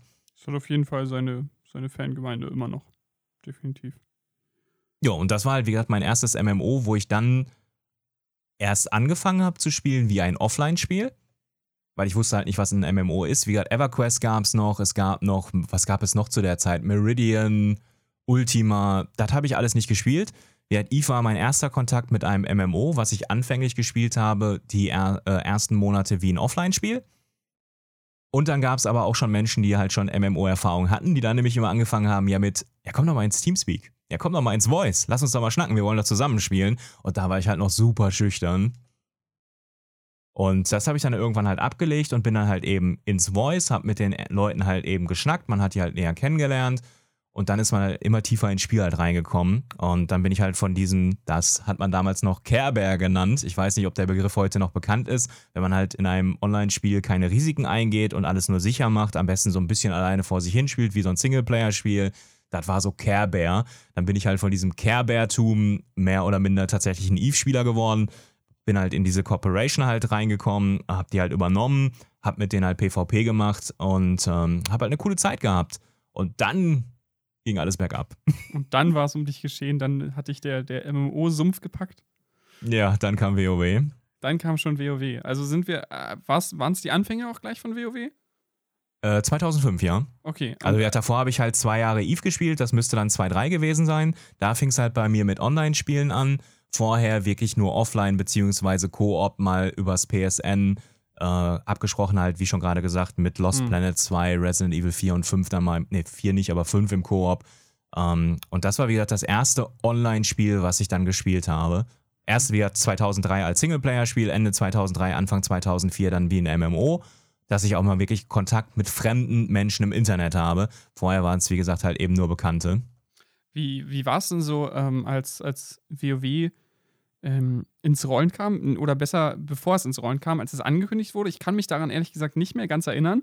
Ähm, ich weiß, es, es war irgendwie so eine krasse Nummer. Und ich weiß auch, als WoW angefangen hat, waren noch diese Skandale ganz groß, von wegen irgendwelche Leute, sie, sie spielen nur. Und äh, da war bei mir auch so, ja, oh, ja, ich würde es ja auch gern spielen, aber es kostet Geld. Und sogar da, da haben das meine Eltern sogar mitbekommen, die eigentlich jetzt nicht, also die sind wirklich nicht medienaffin. Ähm, und ich muss ihnen immer schön sagen, wie die Medien heutzutage funktionieren. Ähm, da haben sie sogar mitbekommen, nee, nee, nee, hier, sowas, sowas kommt uns nicht ins Haus. Sowas nicht. Na gut, das, das Thema mit, ich bezahle für ein Online-Spiel, hatte ich quasi ja 2013 schon abgehakt, weil ich EVE ja. Online ja abonniert hatte. Auch das hat ja monatlich gekostet. Da hatte ich sogar teilweise zwischenzeitlich zwei Accounts. Ähm, das war ich also mittlerweile schon gewöhnt. War, also besser gesagt, da bin ich, muss ich sagen, auch relativ offen. Also ich, ich habe kein Problem, ähm, Geld für irgendwas zu bezahlen, wenn ich es benutzen möchte. Viele sagen ja, du mietest dann ja nur irgendwas und es ist gar nicht deins. Ich bin Fan von digitalen Kaufen, äh, also digitale Spiele kaufen. Ich habe Netflix, ich gucke Amazon Prime. Äh, ich äh, würde MMOs abonnieren, wenn ich noch spielen würde. Also da habe ich mich nicht sehr schwer getan zu sagen, okay, komm, Buch ab, wenn ich spielen kann. Ob ich jetzt dann halt ähm, 60, 70 Euro auf den Tisch lege, instant für ein Spiel oder das über, sage ich mal, 9 Euro im Monat abstotter das war für mich halt jetzt nicht so die Umstellung, muss ich sagen. Ich persönlich ähm, habe auch die Creative Cloud von, von Adobe abonniert. Ich weiß, dass ich die in meinem Leben wahrscheinlich nie wieder kündigen kann, weil alle meine Photoshop und PSDs dann nicht mehr öffnbar wäre. Ja gut, aber dann zahlst du halt deine 60 Euro für das Produkt. Ist mir tatsächlich lieber als irgendwie mal 1600. 60 Euro? Ja klar, 59 Euro im Monat. Ich bezahle 15. Ja, du bist Student, ich nicht. ah. Ähm, aber darauf wollte ich auch gar nicht, also so sehr den Gewichtspunkt legen auf das Bezahlen. Äh, das ist tatsächlich eine komplett andere Geschichte. Darüber haben wir auch einen Podcast gemacht, über Bezahlmodelle und sowas. Könnt ihr gerne mal reinhören an der Stelle. Ähm, aber das ist ja wirklich ist ein so großes Universum. Äh, wie war es denn tatsächlich so inhaltlich? Wie, wie, wie groß hat Blizzard da die Werbetrommel gerührt für WoW? Ich meine, es hat ja extrem eingeschlagen. Äh, und wie, wie kam es Gar nichts, zu? gar nichts von mitbekommen. Ich habe WoW erstmal nur 2005 als Hassobjekt mitbekommen. Ich war Gildenleiter in EVE Online, hatte Kontakt zu super vielen Menschen, super vielen coolen Menschen, mit denen ich gerne gespielt habe. Und du hast abends geguckt und die waren plötzlich nicht mehr online. Du saßt halt im Teamspeak und die waren einfach nicht mehr da. Und da habe ich auch das erste Mal diese Schattenseiten dieser, ich nenne es mal virtuellen oder Internetbekanntschaften und Freundschaften ähm, gemerkt. Die waren weg. Und kamen nach ein paar Tagen wieder, ja, ich ähm, war angeln. Tut mir leid, dass ich da beim Kampf nicht dabei sei. Ja, aber du bist unser bester Covered Ops Pilot. Und du kannst die Covered fliegen und du hast die beste Intro und kannst am besten callen. Du bist unser Fleet Leader. Wir brauchen dich. Ja, aber ich bin angeln. Das macht mir jetzt. Nein! und ach, es war furchtbar. Und da so viele abgewandert sind und wirklich auch nicht mehr wiedergekommen sind, habe ich es dann irgendwann auch probiert. Damals hieß ich noch anders in EVE Online und ich habe mir gedacht, okay, ich kann mich jetzt nicht gleich nennen, weil dann würden die mich unter Umständen erkennen. Suchst du dir einen neuen Namen aus und dadurch ist der Name Sless halt entstanden. Damals halt noch mit dem Zusatz mit DREG hinten, Dreck. Also Slash Drag war damals ein Undead Rogue. Und ähm, so ist der Name halt entstanden. Das Drag habe ich irgendwann weggelassen, weil tatsächlich dann in den Raids, die ich dann damals gespielt habe, klang es dann immer wie Schleck Dreck. Äh, klang scheiße, deswegen habe ich das Drag irgendwann weggelassen und daraus wurde dann Slash. Ähm, als man dann die Server wechseln konnte, beziehungsweise Namen umbenennen konnte, ähm, ja, war ich dann fortan nur noch als Slash unterwegs und Eve Online hatte mich dann als Corporation Leader irgendwann dann auch verloren, weil wegen, ähm, es hat verdammt viel Spaß dann gemacht, als ich dann im, wann war es? Juni 2005, also zwei, drei Monate nach Release habe ich angefangen. Hm. Dann WoW gespielt habe. Und dann ging die Sucht los? Äh, ja, und das kann man tatsächlich, würde ich das schon fast so bezeichnen, aus der Retro-Perspektive, auch wenn man sich das vielleicht dann nicht eingestehen will oder mag noch nicht mal nach dem Spiel, sondern äh, auch nach den Leuten. Hm. Es ist halt eben genau das, was ich halt beschrieben habe. Du triffst dich halt jeden Abend mit den Leuten und quatscht mit denen und wenn du dann halt nicht mit denen quatscht, fehlt halt was. Das habe ich das erste Mal halt in EVE Online gemerkt, als die weg waren. Die haben es dann aber wahrscheinlich bei mir gemerkt, als ich weg war. Das habe ich ja dann persönlich nicht gemerkt. Mhm. ähm, ja, und wir, das war dann halt in, in WoW so. Und seit 2005, WoW habe ich dann halt sofort wie ein Online-Spiel halt gespielt, mit Gildenanschluss und Leuten. Da brauchte ich halt diese Anlaufphase halt nicht. Das ist mir deutlich leichter gefallen als in EVE Online. Also sprich, man lernt dann halt eben auch dazu und wird halt eben selbstbewusster und traut sich mehr. Und ähm, das habe ich dann halt eben gespielt bis 2012, also sieben Jahre nonstop WoW und in der Zeit wirklich nicht viele andere Spiele, außer mal irgendwelche Konsolentitel.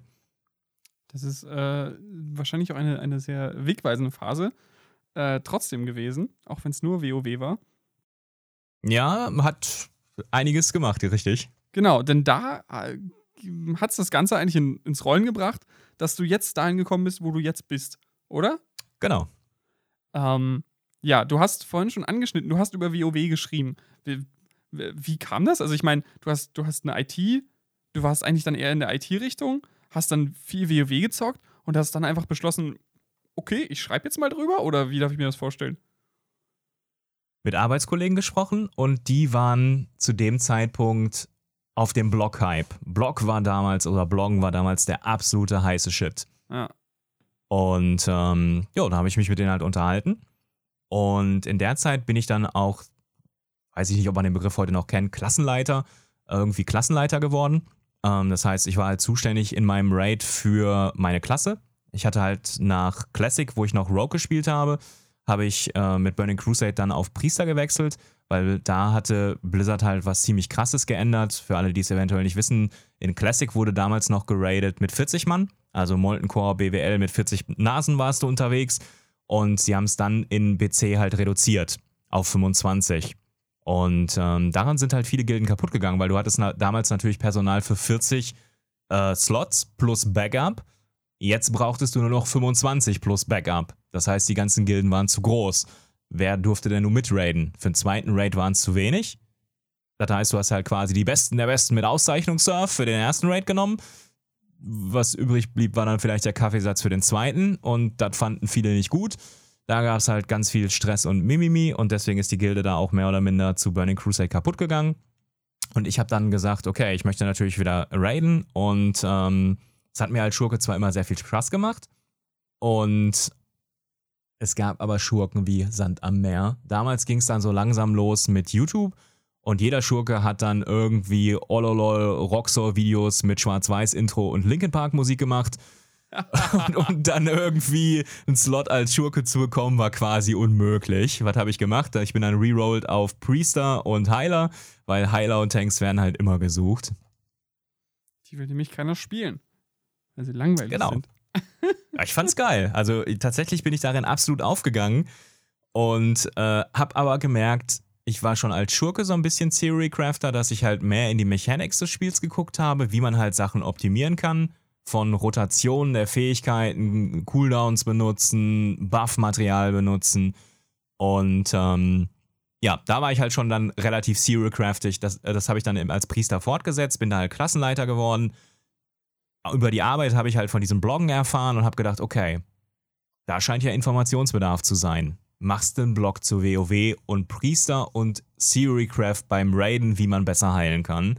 Und daraus ist dann halt der Blog entstanden. Und der wurde tatsächlich dann auch dank Google super gefunden, war sehr, sehr stark frequentiert, was ich da an hunderttausenden Aufrufzahlen hatte. Teilweise habe ich halt damals noch die kleinen virtuellen gehosteten Klamotten die Server weggesprengt dass ich mir damals dann einen Root-Server holen musste, weil einfach die Zugriffszahlen zu hoch waren, gerade wenn dicke Patches kamen und ich dann auch über die T-Sets ähm, berichtet habe, welche Boni die halt bieten, ob die halt fürs Raiden gut sind oder nicht, was die Ausrüstungstipps sind, ähm, ist der Server regelmäßig gecrashed. Wie, wie war denn das? Also gerade wenn du Hunderttausende sagst, wir, wir müssen hier immer daran denken, dass wir uns ähm, immer noch recht früh im Internet befinden, also ich meine, weil das Internet ist halt so schnelllebig. Ähm, damals waren 100.000 Aufrufe, das, das, sind wie heute 10 Millionen Aufrufe. Ähm, also das ist richtig, richtig, richtig viel. Wenn damals jemand auf, auf YouTube irgendwie 10.000 Abonnenten hatte, dann war holy. Also ja, ich kann sagen, ich habe damals auch damit recht gut Geld verdient. Okay, das wollte Spricht ich man ja normalerweise fragen. nicht drüber, ähm, aber wir hatten neben dem Job, den ich hatte, war das halt ein super nettes Zubrot und ich konnte mir das eine oder andere extra da damals halt erlauben. Mhm. Und die einzige Seite, die halt wirklich halt damals sich um, um das Thema MMO beschäftigt hat im ähm, internationalen Raum, war MMO Champion. Curse war mehr oder minder noch eine Randerscheinung, die waren gerade erst am Aufstreben. Äh, Im deutschen Raum war es dann Computech mit Buffed. Wobei Buffed gegenüber vom MMO-Champion halt immer ein bisschen langsamer war, weil es tatsächlich redaktionell während der Arbeitszeiten halt geschrieben wurde, die halt, sage ich mal, eine 9 to 5 sind. Ähm, viele Dinge aber gerade weil es US war, in der Nacht passieren mhm. und dementsprechend nicht ähm, aktuell abgebildet werden konnten. Und bei Google ist es, oder zumindest war es damals so, ich will nicht sagen ist es, weil mittlerweile bin ich in dieser SEO-Geschichte nicht mehr drin. Da war ich früher halt deutlich mehr am Thema und am Puls der Zeit war halt, äh, ja, sei der Erste.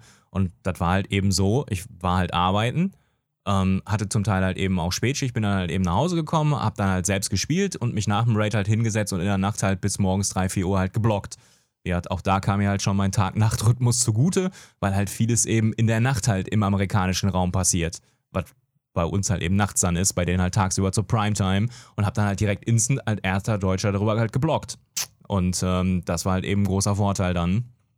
Okay, und dann hast du halt auch quasi weiter oder wieder äh, Gefallen am Schreiben gefunden und das ja auch mit äh, durchaus Erfolg. Ähm, wie ging es dann weiter? Also du, du kamst dann, du hattest dann ein Volontariat oder hast du dann erst umgeschult? Wie, wie ging es da weiter? Dann kam das nächste MMO raus. Oh. Und zwar Ion. Ach, das war interessant für dich? Nee, okay. aber für die PC Games. Oh, okay. Denn die hatte meinen Blog gefunden und äh, meinte, hey, cool, du machst ja hier viel zu WoW, aber mit Buffed sind wir relativ gut besetzt, da brauchen wir im Moment nichts. Aber wir haben hier ein neues MMO, was bald rauskommt. Das heißt Ion von, ich glaube, NCSoft war es. Mm, ja. Und ähm, da möchte man, möchte man ein Sonderheft machen, weil MMOs gehen im Moment super gut. Und ähm, Du kannst ja richtig gute Guides jetzt schreiben zu der Klasse deines Priesters. Willst du das nicht machen zu Aion? Wir brauchen nämlich noch einen ähm, Guideschreiber für Klasse. Ich weiß gar nicht, was es war. Ich glaube, ich, ich konnte noch nicht mal picken. Ich hätte nämlich lieber einen Heiler gespielt und ich musste es, glaube ich, zum Gladiator machen, weil alles andere schon besetzt war. Und ähm, ich habe die Zähne zusammengebissen und habe gedacht, ja gut, Gladiator, Knüppler ist jetzt eigentlich nicht so das, was ich jetzt gerne spielen würde, sondern eher tatsächlich Support-Klasse. Das ist seit WoW und dem einen Reroll, den ich hatte, halt tatsächlich das, wo ich drin aufgehe. Support-Klasse ist das, was ich heute immer noch gerne spiele, also sprich Heiler oder Tank. Ähm, habe ich gesagt, okay, ist eine Chance, wenn du sowas schon von der PC Games, die damals halt noch sehr renommiert war neben der GameStar, oder ist immer noch, ich meine, es sind die beiden deutschen größten GameStar und PC Games, glaube ich. Größere gibt es im Moment nicht. Im Moment, oder korrigiert mich. Im Moment hört sich so an, als ob sich das noch ändern wird. Ja, gut, da können wir gleich dann am, am Ende dann drüber nochmal sprechen, weil das ist ja dann auch die Conclusion, warum ich das jetzt mache, ja. was ich mache. Ähm, ja, habe ich gesagt, okay, wenn die schon anfragen, ist eine Opportunity. Oh Gott, tolles Wort. Wir reden jetzt hier schon wieder in Englisch. Wahrscheinlich kriegen wir Flames, weil ich wieder abdrifte. Aber ja, keine Ahnung. Warum, warum, warum kriege ich selbst unter meinen YouTube-Videos, ey, du redest ja immer Denglisch. Wieso denn, du Kackbob? Du bist doch Deutscher, Brudi. Ja, klar. Äh, ich bin damit groß geworden, tut mir leid. Als ich angefangen habe, WoW zu spielen, war das Ding auf Englisch und viele Sachen und Guides waren auf Englisch. Das heißt, ich habe englische Literatur gelesen, ich habe ein englisches Spiel gespielt, es hieß halt Buffen und nicht mit Stärkungszauber belegen, es hieß halt Pullen und nicht die äh, Aufmerksamkeit auf sich lenken. Das war halt damals noch nicht eingedeutscht und das ist halt eben noch so in meinem Kopf drin, dass halt eben die Fähigkeiten englische Namen haben Begriffe englische Namen haben und dadurch ist dieses Englisch für mich halt so ins Blut übergegangen. Wie gesagt, sorry, wen das nervt, das kriege ich aber auch definitiv nicht abgestellt. Es ist halt, für, es klingt für mich natürlich. Es, für mich heißt eben Schaden avoiden ist Schaden vermeiden. Natürlich kann man Schaden vermeiden sagen und Gegner tanken ist eigentlich auch Englisch. Das ist aber auch mittlerweile, glaube ich, ein geflügeltes Wort in der Gamersprache geworden und man sagt nicht, ich halte die Aufmerksamkeit des Gegners auf mich oder so. Ja, also äh, ich ja, also das verstehe ich auch ehrlich gesagt nicht. Das ist nämlich, das ist ja in anderen Spielen genauso. Ich meine, äh, was weiß ich, League of Legends ist mittlerweile das größte Spiel der Welt. Und das ist auch die, die englische Szene riesig. Man verständigt sich auf Englisch. Alle Items, ich meine, klar kannst du das Spiel auf irgendwie tausend Sprachen installieren. Letztendlich aber für die Kommunikation ist trotzdem alles Englisch. Gerade im deutschen Bereich wird trotzdem versucht, ähm, dass da der Cast auf äh, recht viel Deutsch trotzdem gemacht wird, dass man da versucht, auch deutsche Begriffe zu verwenden. Aber mittlerweile drücken die da auch Augen zu. Da muss nicht alles super deutsch sein, weil das nimmt dann nämlich tatsächlich keiner mehr ernst, wenn es nur deutsch ist. Weil, ja, ich weiß nicht, Videospielsprache ist einfach Englisch. Also. Ja, ich, ich, ich denke mal, das ist mehr oder minder mittlerweile auch eine Form von Trolling. Das sind halt Deutsch-Grammar-Nazis, die finden das halt toll, ne? Suchst du Schwachpunkte, was findest du ja, er redet Englisch. Ähm, genauso könnten sie wahrscheinlich unter vielen anderen Vlog-Videos schreiben, warum wird immer Digger, alter Brudi gesagt. Keine Ahnung, hat sich eigentlich äh, bei manchen halt nur so durchgesetzt. Ähm, wie hat letzteres, bin ich selbst kein Fan von und versuche es nicht viel zu benutzen, aber das Englisch ist halt bei mir mittlerweile so drin, wie gesagt, weil es einfach eben aus den Wurzeln der Herkunft herkommt, weil es damals Englisch halt war und ich halt damit tatsächlich auch selbst Englisch gelernt habe. Mein Schulenglisch ist für die Tonne gewesen, das war eine Geschichte voller Missverständnisse. Damals war Englisch noch nicht so ähm, im Lehrplan drin, wie es heute ist. Ich bin damit halt nicht groß geworden von ähm, Kindergarten, Grundschule, sondern tatsächlich erst Gymnasial, Gymnasial Oberstufe abgewählt, weil ich es nicht konnte, nicht gefördert wurde und wirklich gelernt dann erst durch DVDs, O-Ton gucken mit Subtitles oder eben Spiele spielen. Aber wollen wir hier nicht äh, weiter auf, auf, linguistische Probleme ähm, Problem rumreiten? Ähm, du hast einen Klassenguide geschrieben für Alien. Genau. Das Sonderheft müsste ich hier irgendwo noch rumliegen haben. Keine Ahnung, ob man es irgendwo noch im Internet finden kann. Ähm, genau, da habe ich halt einen Klassenguide zu, äh, ich, ich habe es Aion genannt, du hast es dann schon englisch ausgesprochen, Alien. Ähm, ja, den habe ich halt abgeliefert und den fanden die nicht schlecht. Und ähm, ich habe dann halt einfach gefragt, wie sieht es denn mit WoW aus? Weil das ist mein Steckenpferd, wenn da mal irgendwas frei ist, ähm, ne? Könnte da ja mal, ja, ne, gerade mal nicht. Irgendwann später vielleicht. Mhm. Okay, ich habe dann halt weiter geblockt und ähm, habe halt eben äh, da in der IT gearbeitet. Ich war tatsächlich sogar noch äh, immatrikuliert zu dem Zeitpunkt. Bin halt nicht hingegangen, aber naja. Aber hat wahrscheinlich noch nichts gekostet, oder? Also.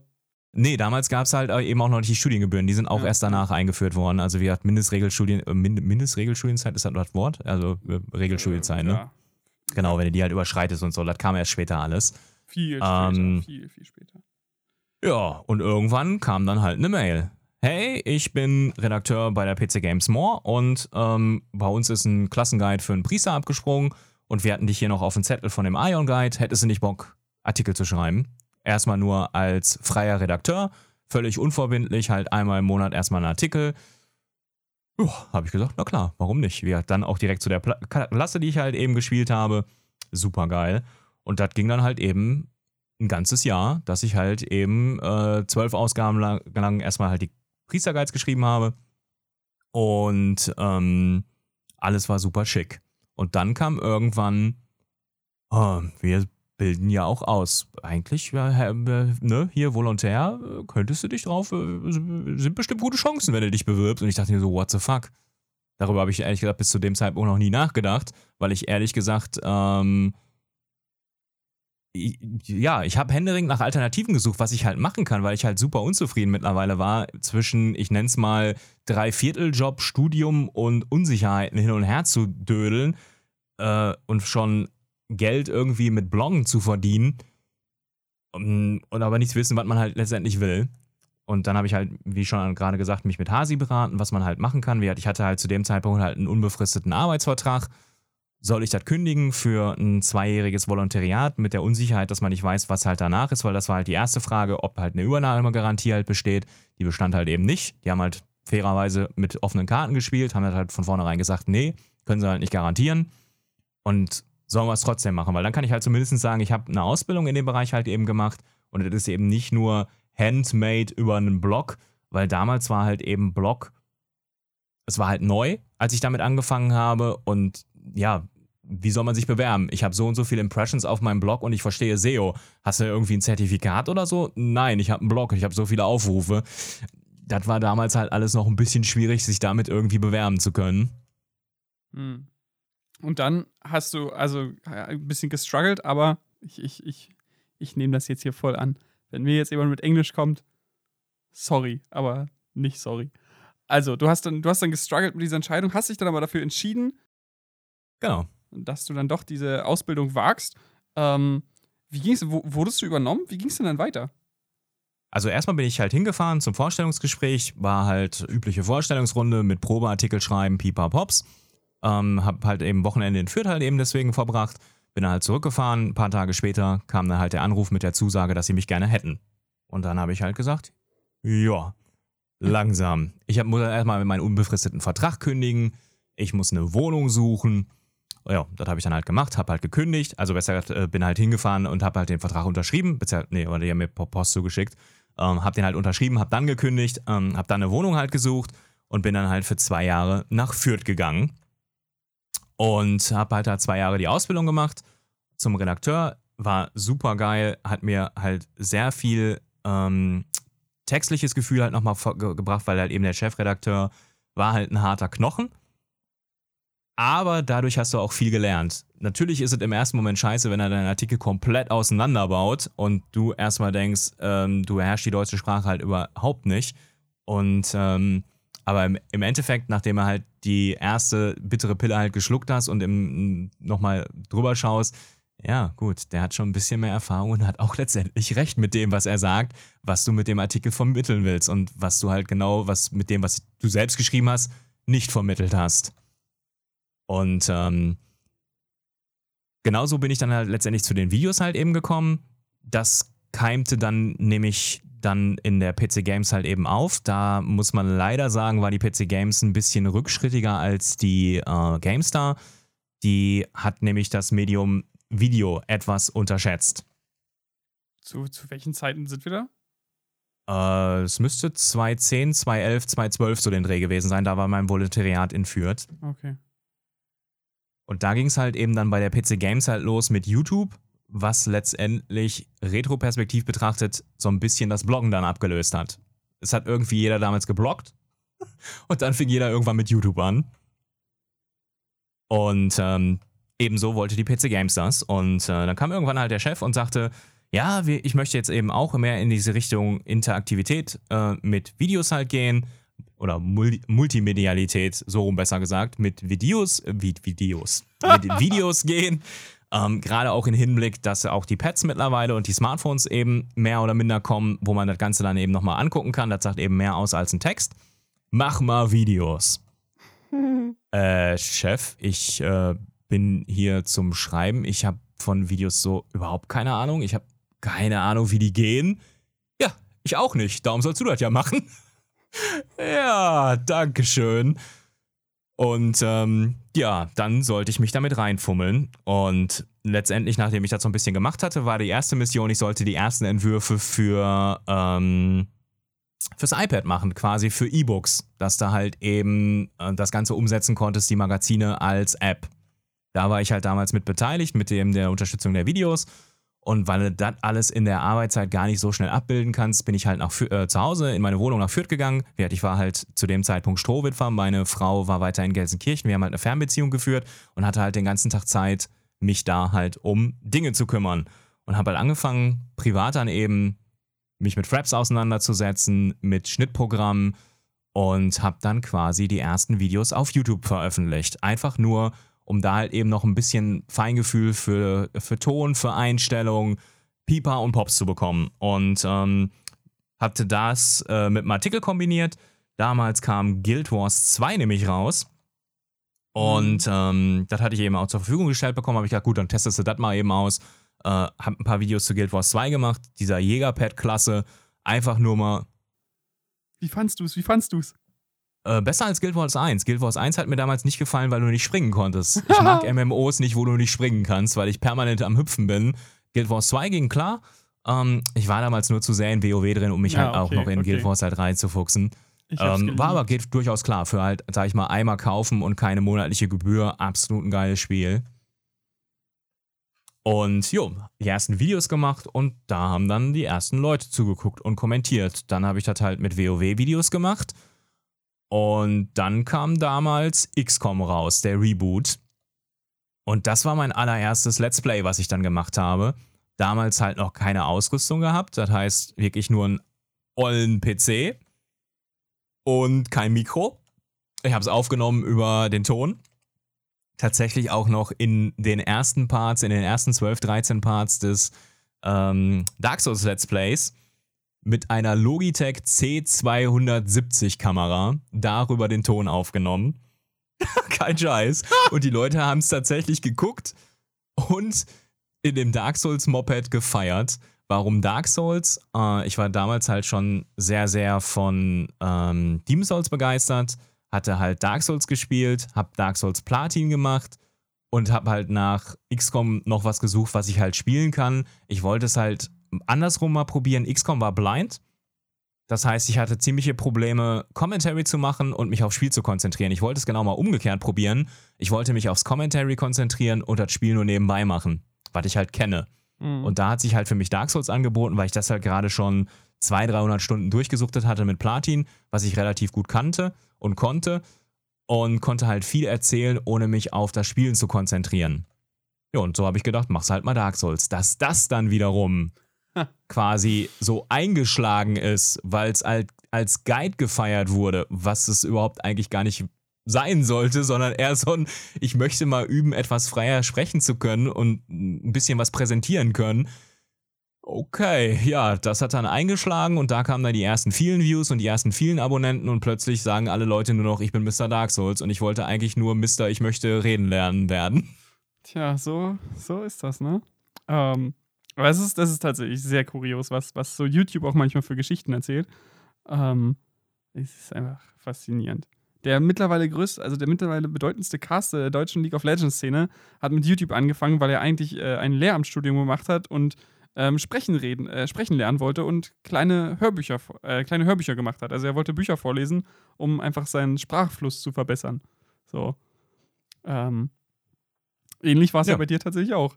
Genau, also Schnitttechniken Techniken üben, angefangen halt ganz klassisch damals noch mit Sony Vegas, über äh, Premiere Pro, über Megui, und dabei halt eben das Sprechen reden wird, äh, jeder kennt es halt, dass man halt eben beliebte Füllwörter halt nimmt. Äh, deswegen kann ich zum Beispiel Gronk nicht gucken. Gronk sagt halt sehr oft so. Wenn ich mhm. einen armen Gronk gucke, sage ich auch nur noch so. Man nimmt sich davon nämlich dann auch sehr viel an. Mhm. Das ist leider die Schattenseite dann, wenn man halt viel dann auch, sag ich mal, konsumiert. Natürlich bekanntestes Füllwort, äh, äh, ähm, brr, pff, irgendwelche Stille. Und daran wollte ich halt eben arbeiten. Und deswegen ist das halt eben irgendwie entstanden und war gar nicht so geplant. Viele fangen ja heute mittlerweile an und sagen, wie auch vielleicht das Bloggen damals angefangen wurde, ey, damit kann man Geld verdienen, geil, ich mach mal einen Blog. Heute ist es eher so, ey, damit kann man Geld verdienen, cool, ich werde YouTuber. Mhm. Und das war halt eben gar nicht die Prämisse. Es war halt eben echt nur arbeitsbegleitend und ist halt zufällig daraus entstanden. Und dann wurdest du gefeiert als der Mr. Dark Souls, weil du hast es ja schon angesprochen, es, es war quasi, äh, so bin ich ja auch drauf gestoßen, es war eigentlich äh, ein Guide. Also es hatte sehr, sehr starke Guide-Anleihen, nur dass es nicht so trocken war wie manch anderer Guide, sondern es war halt ein, ein Playthrough-Guide. Ja, das war, wie man das so schön sagt, pures Glück. Ja. Es war einfach wahrscheinlich zur richtigen Zeit, am richtigen Ort, mit dem richtigen Spiel. Ja. Äh, das kannst du wahrscheinlich nicht planen und wahrscheinlich auch nicht nochmal reproduzieren. Es sind so viele Faktoren zusammengekommen. Wenn ich das jetzt beschreiben müsste, dass, wenn du mal auf das Datum guckst, wann das Video rausgekommen ist, es war, glaube ich, fast ein Jahr, nachdem das Spiel ursprünglich schon auf der PlayStation 3 released wurde. Das heißt, das Spiel, ich hatte es ja selbst schon auf Platin 200, 300 Stunden auf der Konsole gespielt. Mhm. Es hatte ja dann glücklicherweise den Re-Release und den ersten Release eines Souls-Spiels auf dem PC. Damit habe ich ja dann angefangen. Das heißt, das war schon mal Glück, dass es halt quasi da erstmal die Audience vom PC gefunden hat. Vorher war es ja nur Konsole. Dann langsam das Thema YouTube kam, oder besser gesagt Mainstream wurde. Vorher war es vielleicht noch so ein bisschen Nische und mehr im englischsprachigen Raum und eher sehr exotisch im deutschen Raum. Und ähm, ja, es war halt dann zu dem Zeitpunkt Glück, Glück im Glück, Glück, Glück. Mhm. Und nach dem Erfolg hast du dann, kam ja dann Dark Souls 2. Ähm, ich meine, es ist schwierig bei dir nicht auf die Dark Souls-Geschichte einzugehen, aber das äh, für Spoiler für euch da draußen, das ist, äh, das ist eine andere Geschichte, wie man so schön sagt, für ein anderes Mal. Aber Dark Souls 2 hast du ja die Entscheidung gefasst, hm, ich mach das jetzt mal auf diesem Twitch. Ich mach das jetzt mal live. Ja, wobei da kommen wir ja, das, da gehen wir jetzt ja äh, erstmal, da war ich Mr. Dark Souls. Das heißt, ich wurde halt sehr, sehr stark auf Dark Souls festgelegt. Das heißt, ich habe nebenbei dann auch versucht, wieder andere Spiele, wie womit ich ja angefangen habe, mit XCOM zum Beispiel, blind zu spielen und zu Let's Playen, was ja so das klassische Let's Play ist. Mhm. Ähm, das wurde dann verhältnismäßig wenig geguckt. Also die Leute wollten tatsächlich Dark Souls. Das wurde dann dafür exorbitant gut geguckt. So, das heißt, ich habe sehr, sehr lange Dark Souls 1 gespielt, verschiedene Themenrands, bis man einfach irgendwann rausbrennt. Das heißt, ich habe halt Mhm. täglich halt eben Videos veröffentlicht und habe halt Dark Souls 1 nonstop gespielt, eben nach den ähm, PlayStation-Durchgängen, super viele PC-Durchgänge und irgendwann war es da halt einfach durch. Und dann habe ich erstmal eine kurze Pause eingelegt und ähm, zwischenzeitlich eben die Hardware eben fürs Let's Playen halt ähm, verbessert, also sprich deutliche äh, Mikrofonverbesserung. Dann das erste Großmembraner, das müsste irgendwie ab Part 12, 13 im Dark Souls sein. Dann angefangen halt mit Audio-Interface, mich da einzuarbeiten, mit Großmembran-Mikrofon, wie die überhaupt funktionieren, wie man den Ton nochmal mit Audacity ein bisschen nachbearbeiten kann. Äh, Stichwort Kompression, Equalizing, Normalisieren. Das kannte ich vorher halt auch gar nicht. Und ähm, ja, dann kam auf jeden Fall erstmal die kleine Pause bis zu Dark Souls 2. Und Dark Souls 2 kam dann als Let's Play. Blind. Also als Live-Let's Nee, stimmt, das kam als normales nein, nein, Let's Play. als Blind Genau. Let's Play. Und da haben die Leute schon so ein bisschen gemoppert, äh, es ist Ja. ja gar nicht wie der erste Teil. Ja, da kommen wir wieder zu der Glückskonstellation. Ich habe zum PC-Release von Dark Souls 1 schon 200 oder 300 Stunden Konsole gespielt und kannte das Spiel. Klar, das kannst du anders präsentieren als irgendwas, was du zum ersten Mal spielst. Das kann kein Guide sein, weil ich das Spiel selbst nicht kenne. Ja. Aber das kannst du heute auch nicht mehr machen. Du kannst dir nicht heute ein Jahr Zeit nehmen, um ein Projekt vorzubereiten, um nach einem Jahr einen Guide zu einem Spiel zu machen. Das interessiert keinen mehr. Das war halt der Glücksgriff, wie gesagt, den ich am Anfang Mhm. ja erwähnt habe. Der Re-Release von Dark Souls 1 ein Jahr nach dem ursprünglichen Konsolen-Release, der dann erst die Aufmerksamkeit bekommen hat, als ob es neu Release wäre. Ja, heute kannst du dir für diese Art von Guide nicht diese Zeit lassen, die ich damals hatte. Das war halt eben der Glücksfall. Ähm, heute musst du halt Tage, maximal ein, zwei Wochen nach Release halt einen guten, kompletten Guide haben, weil die meisten Leute nach drei, vier Wochen das Spiel beendet haben oder nie wieder anfassen.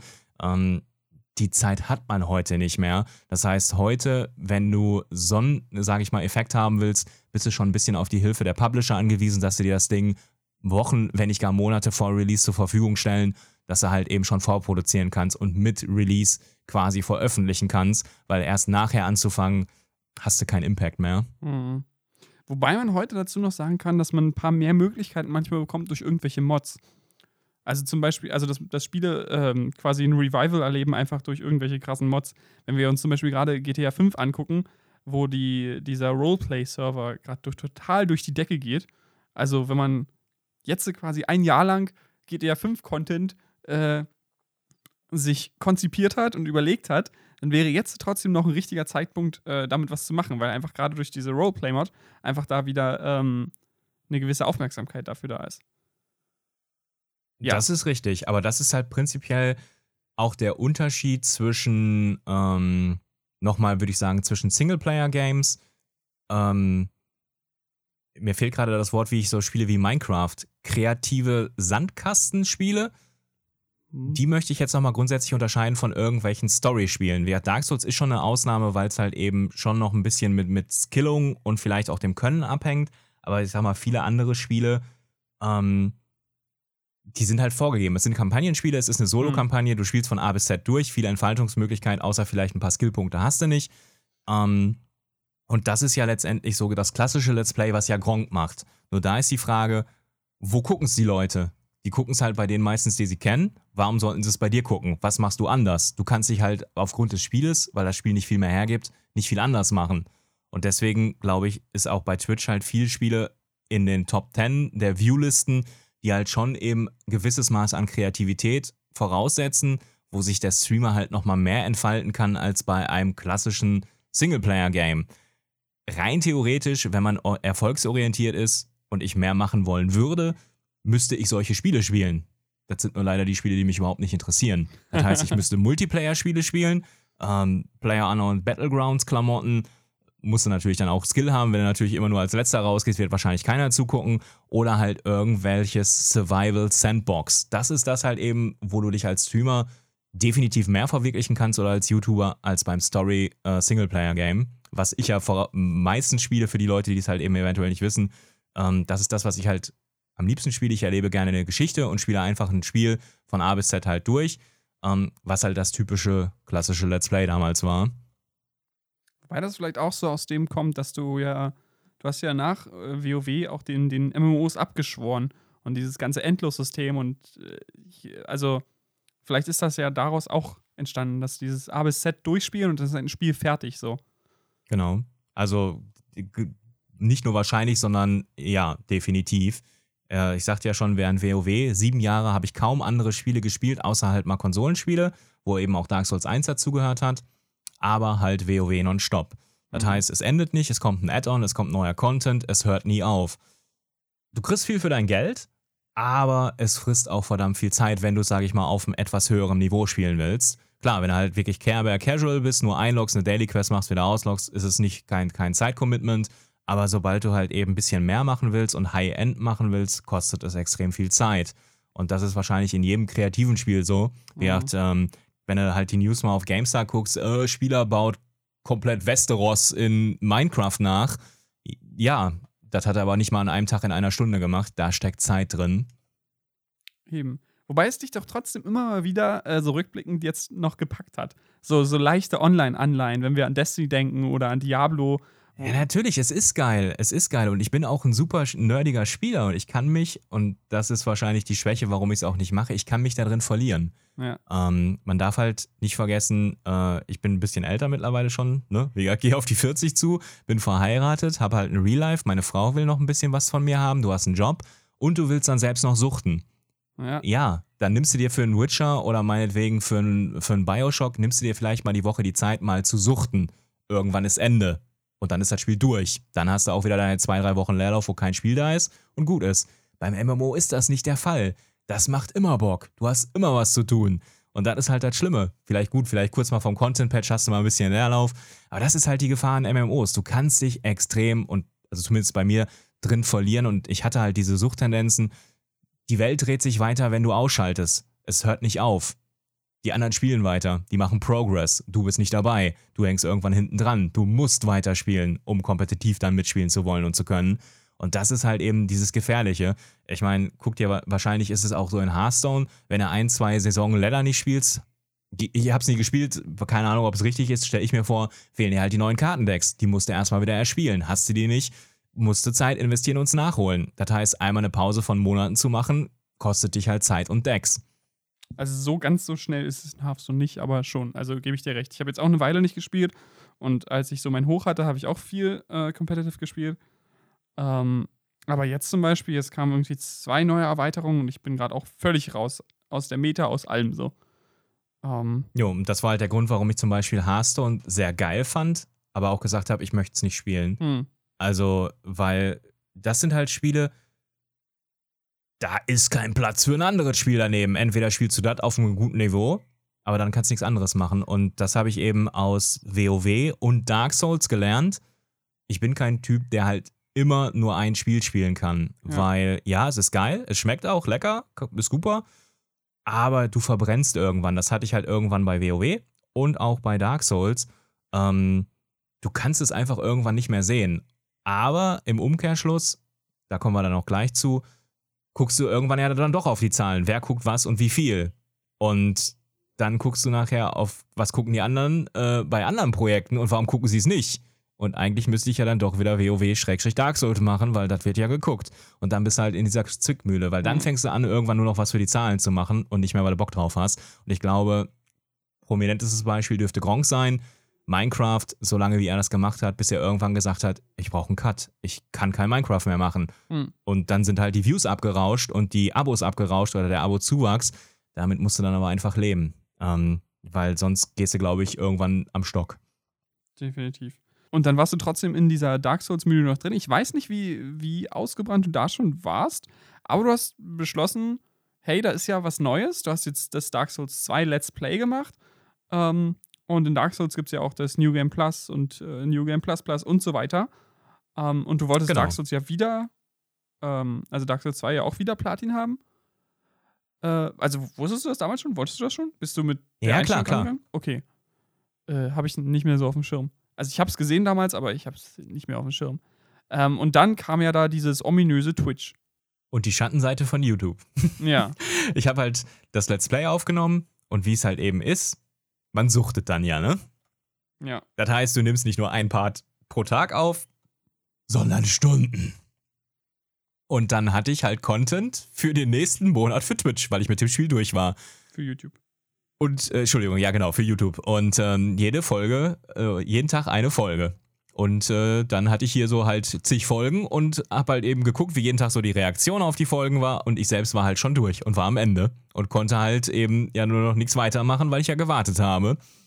Und äh, in der Zeit, weil ich ja da schon durchgespielt hatte, habe ich, ich weiß gar nicht wie, irgendwie Twitch gefunden. Und auf Twitch haben Leute Dark Souls gespielt. Und da dachte ich mir, ey, cool, da kann man sich ja mal Dinge angucken, was du vielleicht nicht weißt.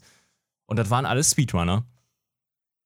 Und dann habe ich halt eben die Speedrunner geguckt. Ähm, Lobos Junior hat halt Dark Souls gespielt, Distortion, äh, Nubist, wie sie alle hießen damals. Und ähm, war geil. Viel gelernt über Dark Souls, dass es ein relativ glitchiges Spiel ist, was ich damals nicht wusste. Stichwort Bino Boosting und äh, Dark äh, Shrine of Winterskip und hasse nicht gesehen. Wusste ich alles nicht, aber war halt lustig anzusehen, wie verbuggt das Spiel auch eigentlich ist, weil davor hatte ich überhaupt keine Berührung mit Speedruns und mit Twitch. Das war so das erste Mal, dass ich da war. Sah geil aus, war aber für mich klar, das ist nicht meins, weil so spielst du Spiele nicht. Ich bin eher so der Typ, der sich Zeit nimmt, in jede Ecke dreimal guckt, sich gerne verläuft und dann noch ein viertes Mal guckt und dann immer noch neuen Loot findet. Und das war nicht meins. Und über die Kategorie Dark Souls 2 war auf einmal ein deutscher Name oben dabei mit 1000, 1500 Zuschauern und ich dachte mir, what the fuck? Das ist ein Deutscher und der spielt Dark Souls und, und der spielt gar nicht schnell. Der, der, der, der macht da eigentlich ein Live-Let's Play. Wie heißt der? Funk Royal? Alter, der hat ja eine coole Stimme. Ey, der, der redet auch noch mit den Leuten über das Spiel und über Gott und die Welt. Ey, das ist ein cooler Dude. Was der macht, so könnte ich mir das auch vorstellen. Ja, und dann habe ich halt eben Funk zugeguckt. Ähm, war mein erstes Abo auf Twitch, was ich dann bei Funk gelassen habe. Und ja, extrem gefeiert, den Kerl, was er da halt eben gemacht hat, was damals noch gar nicht so populär war. Zumindest für mich nicht und in den Spielen, wo ich halt zugucken wollte. Und Funk hat mich dann eben durch, dadurch auf die Idee gebracht, man könnte ja so eine Art Live-Let's Play mit Interaktion direkt und Chat machen. Und dann habe ich halt eben zum Ende halt die, die letzte Folge zusammengefasst und Fazit rausgehauen für Dark Souls 2 und gesagt, ey, ich möchte ja Platin machen, lass uns das doch mal versuchen zu streamen auf Twitch. XY am 21.05. Ähm, vor drei Jahren war der erste Stream, ich glaube 21, 22 Uhr und da ging es dann los. Wir hatten von Stream keine Ahnung und äh, einfach mal gemacht. War reinste technische Katastrophe aus heutiger Sicht. Es ging zwar irgendwie, es waren auch irgendwie 60, 70 Leute da, die zugeguckt haben und das hat Bock gemacht, mit denen halt zu schnacken. Und dann haben wir gesagt, ja, dann machen wir doch jetzt halt NG Plus komplett jeden Sonntag ähm, im Stream.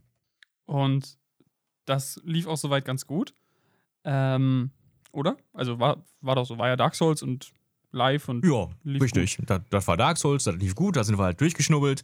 Und ähm, dann kam halt nach dem Platin kamen dann halt noch super viele PvP-Streams, wo ich dann halt PvP gezockt habe.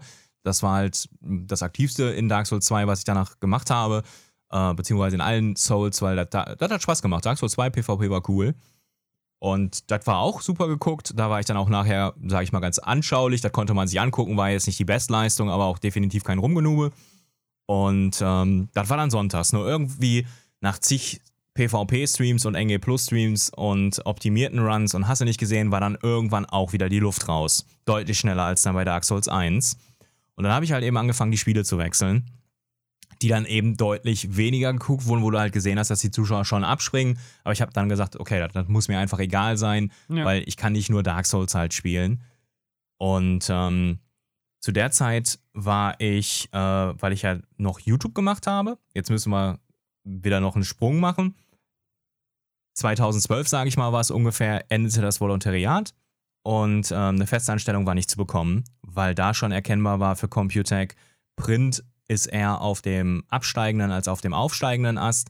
Printmedien geht es halt nicht so gut. Es wird alles weiter äh, Richtung Videos, Richtung YouTube, Richtung Twitch. Das heißt, ein Artikel einen Monat lang geschrieben, gedruckt, bis er beim ähm, Leser liegt, ist halt eben schon nicht mehr aktuell sondern halt äh, schon veraltet, eventuell durch Patches oder so. Das heißt, die Leute gucken lieber ins Internet für einen Guide. Ähm, von daher Festeinstellung, äh, nee. Kannst aber erstmal als Freier weiterschreiben. Hab dann halt meine Sachen in Fürth gepackt, bin wieder zurück nach Gelsenkirchen gezogen. Also besser, meine Frau war ja hier, ich bin wieder zurück in meine Wohnung gezogen, wieder re eingezogen. Hm. ähm, hab eben als Freier noch weiter für die Artikel geschrieben, also nicht jetzt nur noch Klassenguide, sondern auch andere Artikel.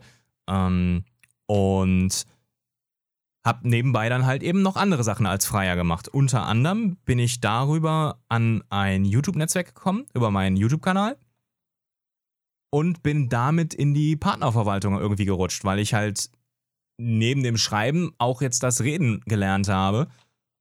Und habe dann quasi Partnersupport auch für YouTube gemacht, für das YouTube-Netzwerk und hatte damit dann halt mit den Partnern zu tun, habe die halt eben beraten, wie man halt eben die Videos optimieren kann, angefangen halt eben von Schnitt, von Audio, von, von SEO-Tagging, Pops und habe halt eben so ein bisschen die Partner gepflegt, neben dem Kram, was ich halt gemacht habe für Computec weiterhin.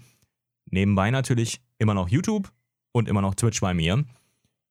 So, das war so das Dreigestirn, was ich dann am Start hatte und habe das dann eben von zu Hause gemacht. Wie seit 2012 oder 13 bin ich halt eben freiberuflich unterwegs.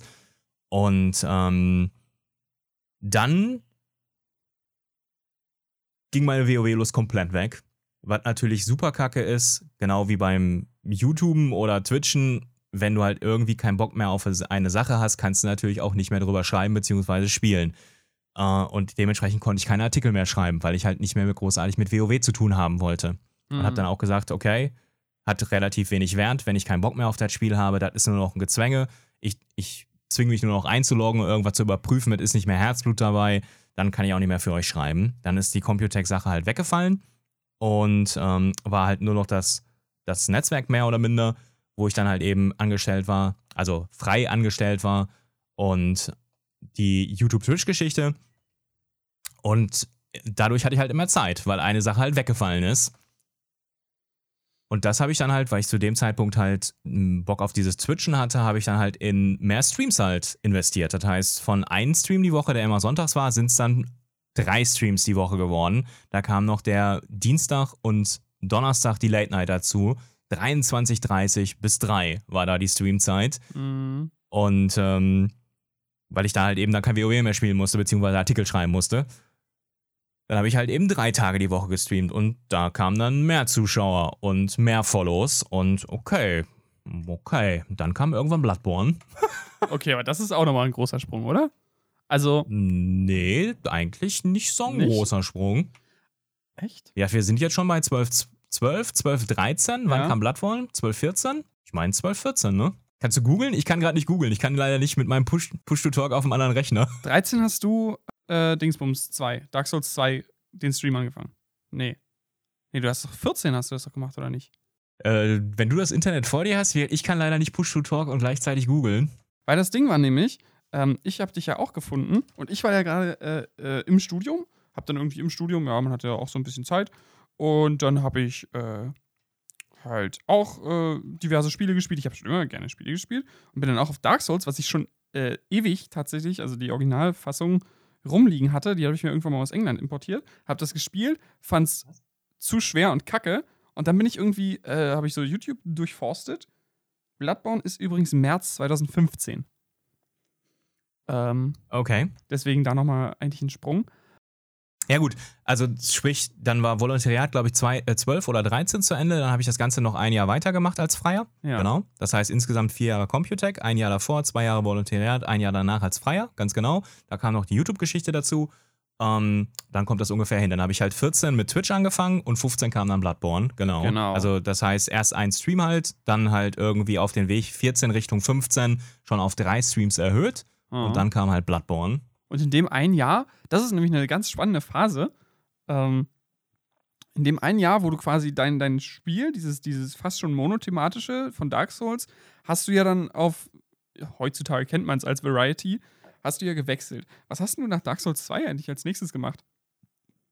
Äh, ich glaube, es ging weiter. Es waren so Titel. Das erste quasi Live-Let's Play in den Late-Night-Streams war von Bethesda, The Evil Within. War so das Ah, erste, glaube ich. Ja. Da, da habe ich partiell reingeschaut, weil da hatte ich nämlich noch auf dem Dorf lebend eine 1000er-Leitung und konnte deinen Stream nicht schauen. Oh ja, damals war ja Twitch mit Buffering und Genau. oh Gott, oh Gott, das ist ja zum Glück alles mittlerweile ein bisschen besser geworden. Genau, da, da, war ich, da war ich auf jeden Fall schon dabei. Da hatten wir manchmal, da hatten wir, glaube ich, sogar schon die ersten Steam-Korrespondenzen. Und dann irgendwie gegen Ende des Jahres hast du Dragon Age gespielt. Genau. Genau. Dragon Age war so das erste richtig längere Projekt, weil es ja ein Open-World-Spiel war. Und äh, da haben wir uns dann auch richtig durchgewupselt. Ja. Wobei, ja gut, war jetzt nicht das beste Dragon Age, aber auch nicht das schlechteste. War besser als zwei, aber nicht so. Naja, egal. BioWare, wieso. Die sollen mal wieder ein gutes Spiel machen, Herr BioWare, bitte. Aber das war der Punkt, äh, wo, wo ich dann Internet hatte, um dich zu sehen und wo mein Studium in, in den Abgrund gerissen wurde, weil ich äh, nämlich, da hast du dann auch schon mehrere Late- Late-Night-Streams gemacht. Ich glaube, das waren nicht nur zwei in der Woche. Ähm, das könnten sogar mehr, das könnten sogar drei gewesen sein oder sowas. Und dann halt immer bis irgendwie um drei zuschauen und um 7 Uhr Vorlesung haben, hat nicht ganz so funktioniert. Eieiei. Aber es war gut so. Äh, und dann kommen wir quasi ja in den Frühling rein zu 2015 und dann kam Bloodborne. Also vorweg aber noch zu, ich weiß, zu Dragon Age Inquisition Zeiten. Ich meine, weil die Leute wollen immer Zahlen und letztendlich sind Zahlen nicht wichtig, aber ja, jeder schaut trotzdem auf Zahlen. Ich weiß, so zu Dragon Age waren wir irgendwie so, meistens so als Chor um die 30 Leute. So 30, 40 Leute war, die waren eigentlich immer da so.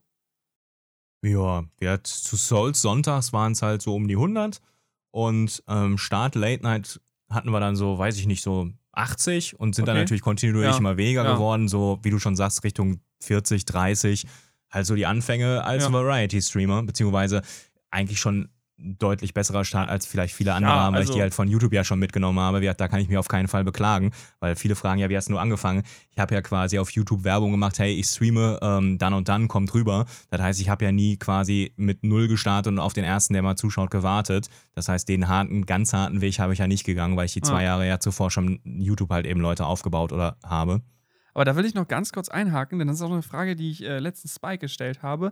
Wie, wie ist es für dich? Also gut, du kannst es jetzt, äh, du kannst es nicht nachempfinden, aber vielleicht kannst du dich versuchen reinzuversetzen, wenn niemand da ist, weil das ist ja der, der Struggle, den viele Leute haben, die sagen, hey, ich würde gerne streamen, aber wie ist es denn, wenn keiner da ist? Alle Streamer sagen mir immer nur, ich gucke nicht auf die Zahlen, Hauptsache der Chat bewegt sich so. Aber wie ist es denn, wenn sich der Chat nicht bewegt?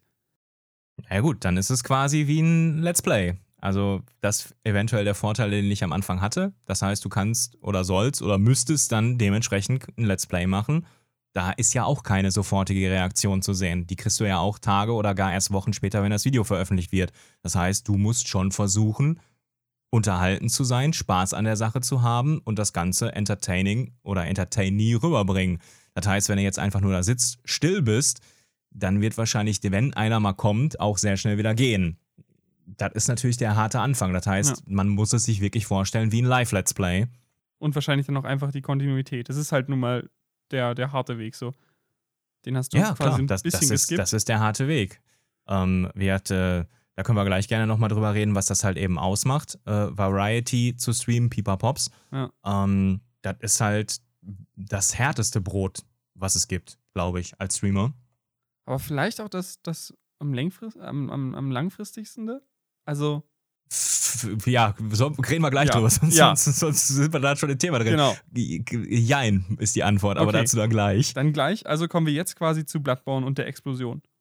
Genau. Da war ich halt super gehypt auf das Spiel. Ähm, halt ein neues von den Souls-Machern, ähm, Dark Souls 2 und 1 halt durchgenommen, ausgelutscht. Endlich was Neues und ähm, Sonderplan. Fünf Tage die Woche. Da hatte ich dann das erste Mal einen Sonderstreamplan, der komplett über die Woche von Sonntag bis Donnerstag ging. Da wurde er halt geboren. Und das war halt wirklich eigentlich nur abgesprochen auch mit Hasi für ähm, Bloodborne, weil Hasi, also Hasi ist meine Frau, ich nenne sie immer so, ähm, war damals halt noch nicht so überzeugt davon, dass das halt eben irgendwas ist, was finanziell irgendwas reinbringt in, in die Ehe, sondern ich sollte tatsächlich eher andere Projekte annehmen, Richtung wie Computank, wie halt das äh, YouTube-Netzwerk, die Geschichte. Und ich sollte das halt weiter forcieren und nicht halt einfach nur hier Dönekes auf YouTube und auf ähm, Twitch machen. War halt eben abgesprochen und ähm, hab das halt eben gemacht. Und das hat halt eben dann eingeschlagen auf Twitch wie eine Bombe, weil ich auf einmal fünf Tage gestreamt habe, auch ein bisschen früher. Nicht um 23.30 Uhr angefangen, sondern um 22 Uhr und halt eben fünf Tage die Woche.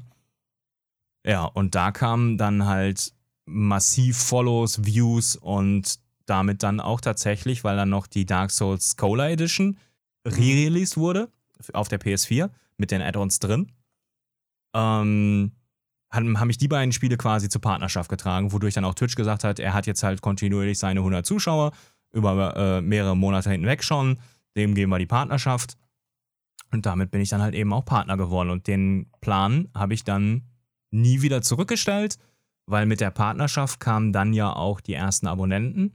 Und plötzlich hat, hat Hasi halt gesehen, dass da damit dann auch regelmäßig finanzielle Unterstützung halt eben reinkommt. Und das Ganze ist seitdem mal mehr, lang, mal mehr langsam, mal mehr schnell, mal weniger schnell halt kontinuierlich gewachsen mhm. äh, in den zwei Jahren. Und äh, mittlerweile äh, ist es für sie tatsächlich eben ein anerkannter Job, dass sie halt sagt, jo, ähm, habe ich Verständnis für, das ist halt eben dein, dein Job. Und ähm, die anderen Teile habe ich halt damit mit, dem, mit der Partnerschaft immer weiter zurückgeschraubt. Sprich, ich arbeite nicht mehr für das YouTube-Netzwerk.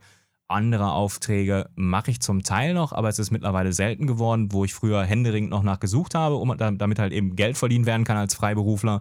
Ähm, mache ich es jetzt fast nur noch, wenn die Leute aktiv auf mich zukommen und sagen, ähm, ich könnte mir das hier bei, bei dir vorstellen, hast du Bock darüber was zu machen? Dann sage ich meistens nicht nein, aber aktiv suchen tue ich nicht mehr, weil mittlerweile drei Viertel meiner Freiberuflichkeit deckt tatsächlich Twitch und YouTube im Moment ab.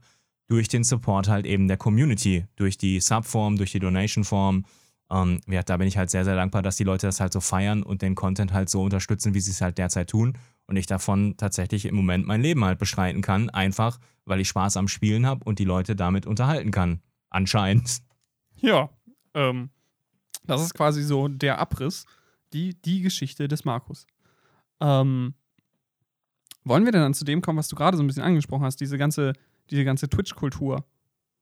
Die, oder, oder hast du, hast du noch dringende Themen auf der Zunge in, in diesem ganzen Zeitstrahl, auf die du zu sprechen kommen willst?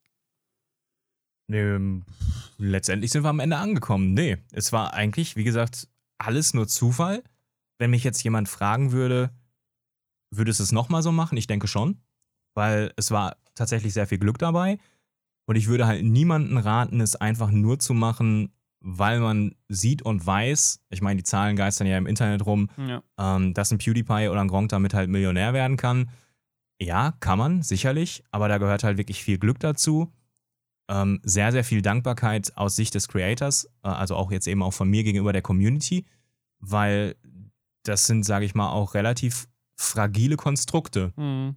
Das kann halt auch sehr schnell dann nach hinten losgehen. Das heißt, selbst ich, ich bin super dankbar, so wie es ist, aber ich bin auch kein Illusionist. Es kann auch in einem halben Jahr komplett den Bach runtergehen. Ein paar schlechte Moves und du bist auf einmal der Arsch auf Achse. Mhm. Das heißt, du musst halt eben schon versuchen, du selbst zu bleiben, ehrlich zu bleiben, fair zu bleiben und nicht irgendwann den Teppich zu nehmen und wegzufliegen. Ja. Und man muss wahrscheinlich auch dazu sagen, dass auch wenn sich irgendwie immer so, ja, es ist halt Spielen oft, aber da, hinter den Kulissen passiert ja wesentlich mehr. Ich meine, es gibt ja halt auch Streamer, die sich, ähm, die sich auch technisch wahnsinnig viel kümmern. Du gehörst da auch schon dazu, dass du da äh, ein größeres Setup fährst als äh, manch andere. Ähm, und es ist halt auch zeitlich.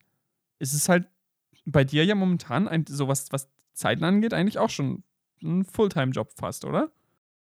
Ja, nicht, nicht ganz Fulltime, nicht ganz Fulltime. Ja gut, wenn man die, das, das, das ist bei mir schwierig, weil ich habe tatsächlich kein, oh, jetzt schon wieder ein englisches Wort, in dem Sinne kein, kein Workspace, dass ich halt Ja. sage, ich kann wirklich ganz klar Hobby und Beruf trennen. Ich habe halt ein Büro, Ja. da sind die Rechner halt drin, mit denen ich streame, da sind aber auch die Rechner drin, mit denen ich surfe oder spiele, wenn ich privat bin. Das ist halt relativ fließend. Ähm, klar, ich habe meine festen Streamzeiten, das entspricht ungefähr 25 bis 30 Stunden die Woche. Das ist halt eben nicht ganz Fullzeit, die reine Streamzeit. Natürlich, wie du schon sagst, steckt Vorbereitung und Nachbearbeitung drin. Community-Pflege steckt halt mit drin. Das Beantworten von Fragen über Facebook, Twitter, Discord, PMs, ähm, whatever. Da, da nehme ich mir halt eben auch gerne die Zeit und wirklich jede vernünftige Frage, die da halt reinkommt, beantworte ich auch. Ich kann jetzt nur noch mal sagen, für die Leute, die es auf YouTube hören, das Einzige, was ich mittlerweile nicht mehr beantworte, weil ich da auch keine Moderatoren für habe, ist äh, YouTube. Einfach aus der Angst, dass ich A, gespoilert werde und mir tut meine Mutter leid, so wie die immer geflamed wird. Wir, deswegen lese ich die Kommentare zum größten Teil halt nicht mehr auf YouTube, weil sie einfach nicht gefiltert werden können. Und nutzt, wenn ihr mit mir reden wollt, alles andere, sprich die anderen Socials, Facebook äh, oder Discord. Ja, da kriegt auch jede vernünftige Frage halt eine Antwort. Ähm, YouTube, wie gesagt, mittlerweile leider nicht mehr so, weil es ist halt super toxisch mittlerweile geworden. Und die Beleu Leute beschwören sich größtenteils über Dinge, die halt nicht sind, anstatt sich über die Dinge zu freuen, die sind. Ja, da, das, sind, das sind tatsächlich sehr weise Worte. Zu den Socials auch nochmal, die findet ihr alle natürlich unten verlinkt. Wenn ihr auch mit uns reden wollt oder irgendwelches Feedback geben wollt, worüber wir natürlich sehr, sehr dankbar sind, weil wir ja auch noch am Anfang stehen, äh, schaut auf unserem Discord-Server vorbei. Da könnt ihr, könnt ihr mit uns quatschen. Ähm, ja, wie wollen wir einfach zum Schluss noch quasi darauf zu sprechen kommen, zu dieser, zu dieser Variety oder ähm, monothematischen Philosophie? Du hattest dir ja da so schlaue Worte aufgehoben. Prinzipiell starten ja viele Leute mit diesem finanziellen Hintergedanken. Und da ist es tatsächlich dann erstmal mehr oder minder einfach, es mit einem monothematischen Spiel zu machen, weil es menschlich ist, glaube ich, in einer Sache gut zu werden oder wahrscheinlicher ist, in einer Sache gut zu werden, als wenn du viele Sachen machst. Und dann startest du halt mit einem Projekt. Bei mir war es jetzt am Anfang zufällig Dark Souls, bei vielen war es Minecraft oder irgendwelche Survival Games oder irgendwelche Games, wo sie halt drin gut sind. Ist ja für den Start auch nicht falsch. Das Problem ist, dass dann halt irgendwann der Absprung nicht geschafft wird und man es dann für die Zahlen einfach weiterreitet und irgendwann ausbrennt. Und dann geht halt der Spaß verloren. Und wenn die Leute halt merken, dass du keinen Spaß mehr dabei hast, dann gehen die Leute verloren. Weil die Leute wollen natürlich A, wenn es monothematisch ist, was sehen, was außergewöhnlich ist, aber auch, dass du Spaß daran hast. Und ist dieser Spaß weg, bleibt nur noch vielleicht das Außergewöhnliche. Und deswegen bin ich halt irgendwann auf dieses Variety umgestiegen, weil ich mich halt für viele Spiele begeistern kann, als super lange für eins. Und ich mich auch auf, wegen WoW und Dark Souls gar nicht mehr so in ein Spiel einfuchsen möchte, dass ich es perfekt beherrsche. Sage ich ganz klar, den Anspruch habe ich heute nicht mehr. Ich möchte halt ein cooles Spiel erleben. Ich möchte beim ersten Durchgang so viele Items und, und Gimmicks und Easter Eggs mitnehmen, wie ich finde. Wenn ich nicht alle finde, ist es halt so. Das heißt, den Anspruch habe ich nicht. Viele denken, dass ich den habe und dass ich dann Kacke spiele, weil ich ja eigentlich besser spielen wollen müsste. Muss ich gar nicht. Ich möchte einfach nur ein cooles Spiel spielen und dabei halt Spaß haben. Und das ist halt eben schwierig, weil du zeigst in dem Moment ja aber nichts Besonderes. Du spielst ja einfach nur das Spiel durch, so wie du das Spiel durchspielst. Das heißt, du musst deutlich mehr mit deiner Art und Persönlichkeit punkten oder mit deiner Sympathie und den Spaß, den du transportierst, als durch das sogenannte Skill oder den sogenannten Skill. Ähm, was es halt eben schwieriger macht. Das heißt, ähm, die Leute halt dabei der Stange zu behalten, dass sie halt wegen dir gucken und nicht wegen dem Spiel oder sogar vielleicht ein Spiel gucken, was sie gar nicht mögen, aber wegen dir trotzdem gucken. Ähm, und da kann man halt wirklich ganz, ganz dick nur den Hut halt äh, vor Frank Royal immer noch ziehen, der halt die Spiele spielt, die ihn interessieren und damit halt eben trotzdem die Leute anlockt, die er begeistern kann durch seine Art, wie er, wie ein kleines Kind sieht zum ersten Mal den Weihnachtsbaum, wenn er halt sein Mega Man NES-Titel spielt, was schon von Anno Tubak ist und es schauen trotzdem tausende Leute zu. Und genau diesen Spaß muss man halt transportieren. Und wenn man da einfach nur gelangweilt halt sitzt und denkt, ja gut, ich spiele jetzt heute mal hier einfach das Ende von Bioshock durch, ja gut, dann kann ich auch den einschalten, der bei Bioshock ein bisschen mehr Bock hat, wenn ich nochmal Bioshock gucken will. Und das ist halt eben das Schwierige. Du musst halt ähm, interessant sein und interessant bleiben das ist ja eben das, was ich halt eben sagte. Man weiß halt nie, ob man halt in einem halben Jahr für die Leute halt noch interessant ist. Weil alles, was heute interessant ist, kann auch irgendwann in fünf Monaten langweilig werden. Ja, deswegen bin ich, klingt vielleicht abgedroschen, aber ist so, jeden Morgen, wenn ich aufstehe, dankbar, dass ich das im Moment so machen kann, wie ich es machen kann. Und hoffe, dass ich es noch eine lange Zeit machen, weitermachen darf. Das hängt natürlich von der Community ab. Ich versuche halt, wie du schon sagtest, mit, mit Technik und auch durch Entertaining mich immer neu zu erfinden und nicht einfach nur den Status quo zu verwalten. Weil alles, was sich nicht weiterentwickelt, ist irgendwie tot. Man muss sich schon irgendwie weiterentwickeln und neue Dinge wagen. Ob sie funktionieren, sieht man dann nachher. Aber wenn du es nicht gewagt hast, findest du es nicht heraus. Das heißt, immer ein bisschen an der Technik zu schrauben, den einen oder den anderen Mehrwert zu geben ähm, und auch Community-Pflege zu betreiben, wie jetzt zum Beispiel das Dreijahres-Event, was wir jetzt kürzlich hatten zum dreijährigen Geburtstag. Muss man das machen? Nein. Es war aber super geil und ich wollte es halt unbedingt einfach machen, weil es halt eben lustig war. Und wenn sich die Möglichkeiten ergeben, ja, ähm, klar, sowas braucht dann halt eben Planung. Das ist halt keine Streamzeit, die Planung. Du musst die Leute koordinieren. Es ist nicht einfach nur fünf Stunden, man ist da, es macht den Stream und geht wieder, das waren zwei, drei wilde Planungswochen im Vorfeld, wo halt viel, viel Zeit runtergeflossen ist, die ich halt nicht gestreamt habe, die ich dann aber einfach trotzdem in dem Sinne als Arbeitszeit anrechnen müsste. Hm. So, die, die Grundthematik dahinter ist eigentlich schon ein wunderbares Schlusswort. Ähm, es ist, es, es klingt manchmal tatsächlich dann wieder sehr, sehr hart, aber es ist auch irgendwo, es ist auch irgendwo hart, weil alles auch ein bisschen ungewiss ist. Ähm, ja, du, du hast, wir haben ja einen wunderbaren Abriss über, über, deine, über dein ganzes Leben quasi, über dein Lebenswerk äh, bekommen. Und ich, würd, ich, ich möchte einfach danken, dass du, dass du dabei warst. Du bist hoffentlich nicht das letzte Mal hier zu hören. Wir, äh, ich habe da noch sehr viele Pläne. Mal sehen, ob du bei den allen so mitspielst. Aber das wird sich, äh, das wird die Zukunft zeigen. Ich danke dir einfach, dass du dabei warst und ähm, natürlich auch für euch da draußen, wenn ihr den Markus nicht kennt, dann Schaut unbedingt vorbei. Ihr findet alle nötigen Infos unten in den Kommentaren. Und ja, ich überlasse dir einfach nochmal hier das Schlusswort und sage bis dahin. ja, ich sage vielen Dank, dass ich hier sein durfte. Und na klar, wie gesagt, äh, zu coolen Themen komme ich natürlich gerne vorbei. Und äh, ich drücke auf jeden Fall die Daumen, dass es halt eben bei euch und bei jedem, der das wirklich aus Leidenschaft macht, nicht erstmal prinzipiell aus der finanziellen, aus finanziellen Hintergedanken, sondern eben, weil sie Bock drauf haben, ähm, drücke ich halt die Daumen, bin halt eben auch gerne bereit, dann eben vorbeizukommen oder eben auszuhelfen. Aushelfen jetzt in Anführungsstrichen, sieht man nicht, wie ich hier Anführungsstriche mache, weil es natürlich keine Kamera gibt. Ähm, weil der Anfang ist tatsächlich echt hart und ich, ich sage einfach nur mal, ich hoffe einfach mal, dass sich die Leidenschaft halt immer durchsetzt und einfach Zähne zusammenbeißen und weitermachen, weil wenn die Leute merken, dass du Spaß dabei hast, dann kannst du die irgendwann auch davon überzeugen, dass es Spaß macht. Und deswegen nicht verzagen und vielleicht nach den ersten Wochen oder Monaten mit, auf jetzt gerade bei Twitch mit null oder ein Zuschauern direkt aufgeben. Ja, das Wichtigste, was ich eventuell dann noch als Starthilfetipp mit raushauen kann, guckt, dass ihr ein, zwei Freunde habt, die ihr eventuell direkt dann als Mod mit reinnehmen könnt, weil das ist der schwierigste Schritt gerade für den Anfang von 0 auf 1 oder 2 Viewern zu springen. Und wenn ihr diesen Schritt gemacht habt, danach geht es halt eben aufwärts. Die müssen am Anfang noch nicht mal aktiv am Chat sein oder den Stream tatsächlich gucken. Das wäre natürlich der Optimalfall, wenn sie den auch feiern, also euch und den Stream.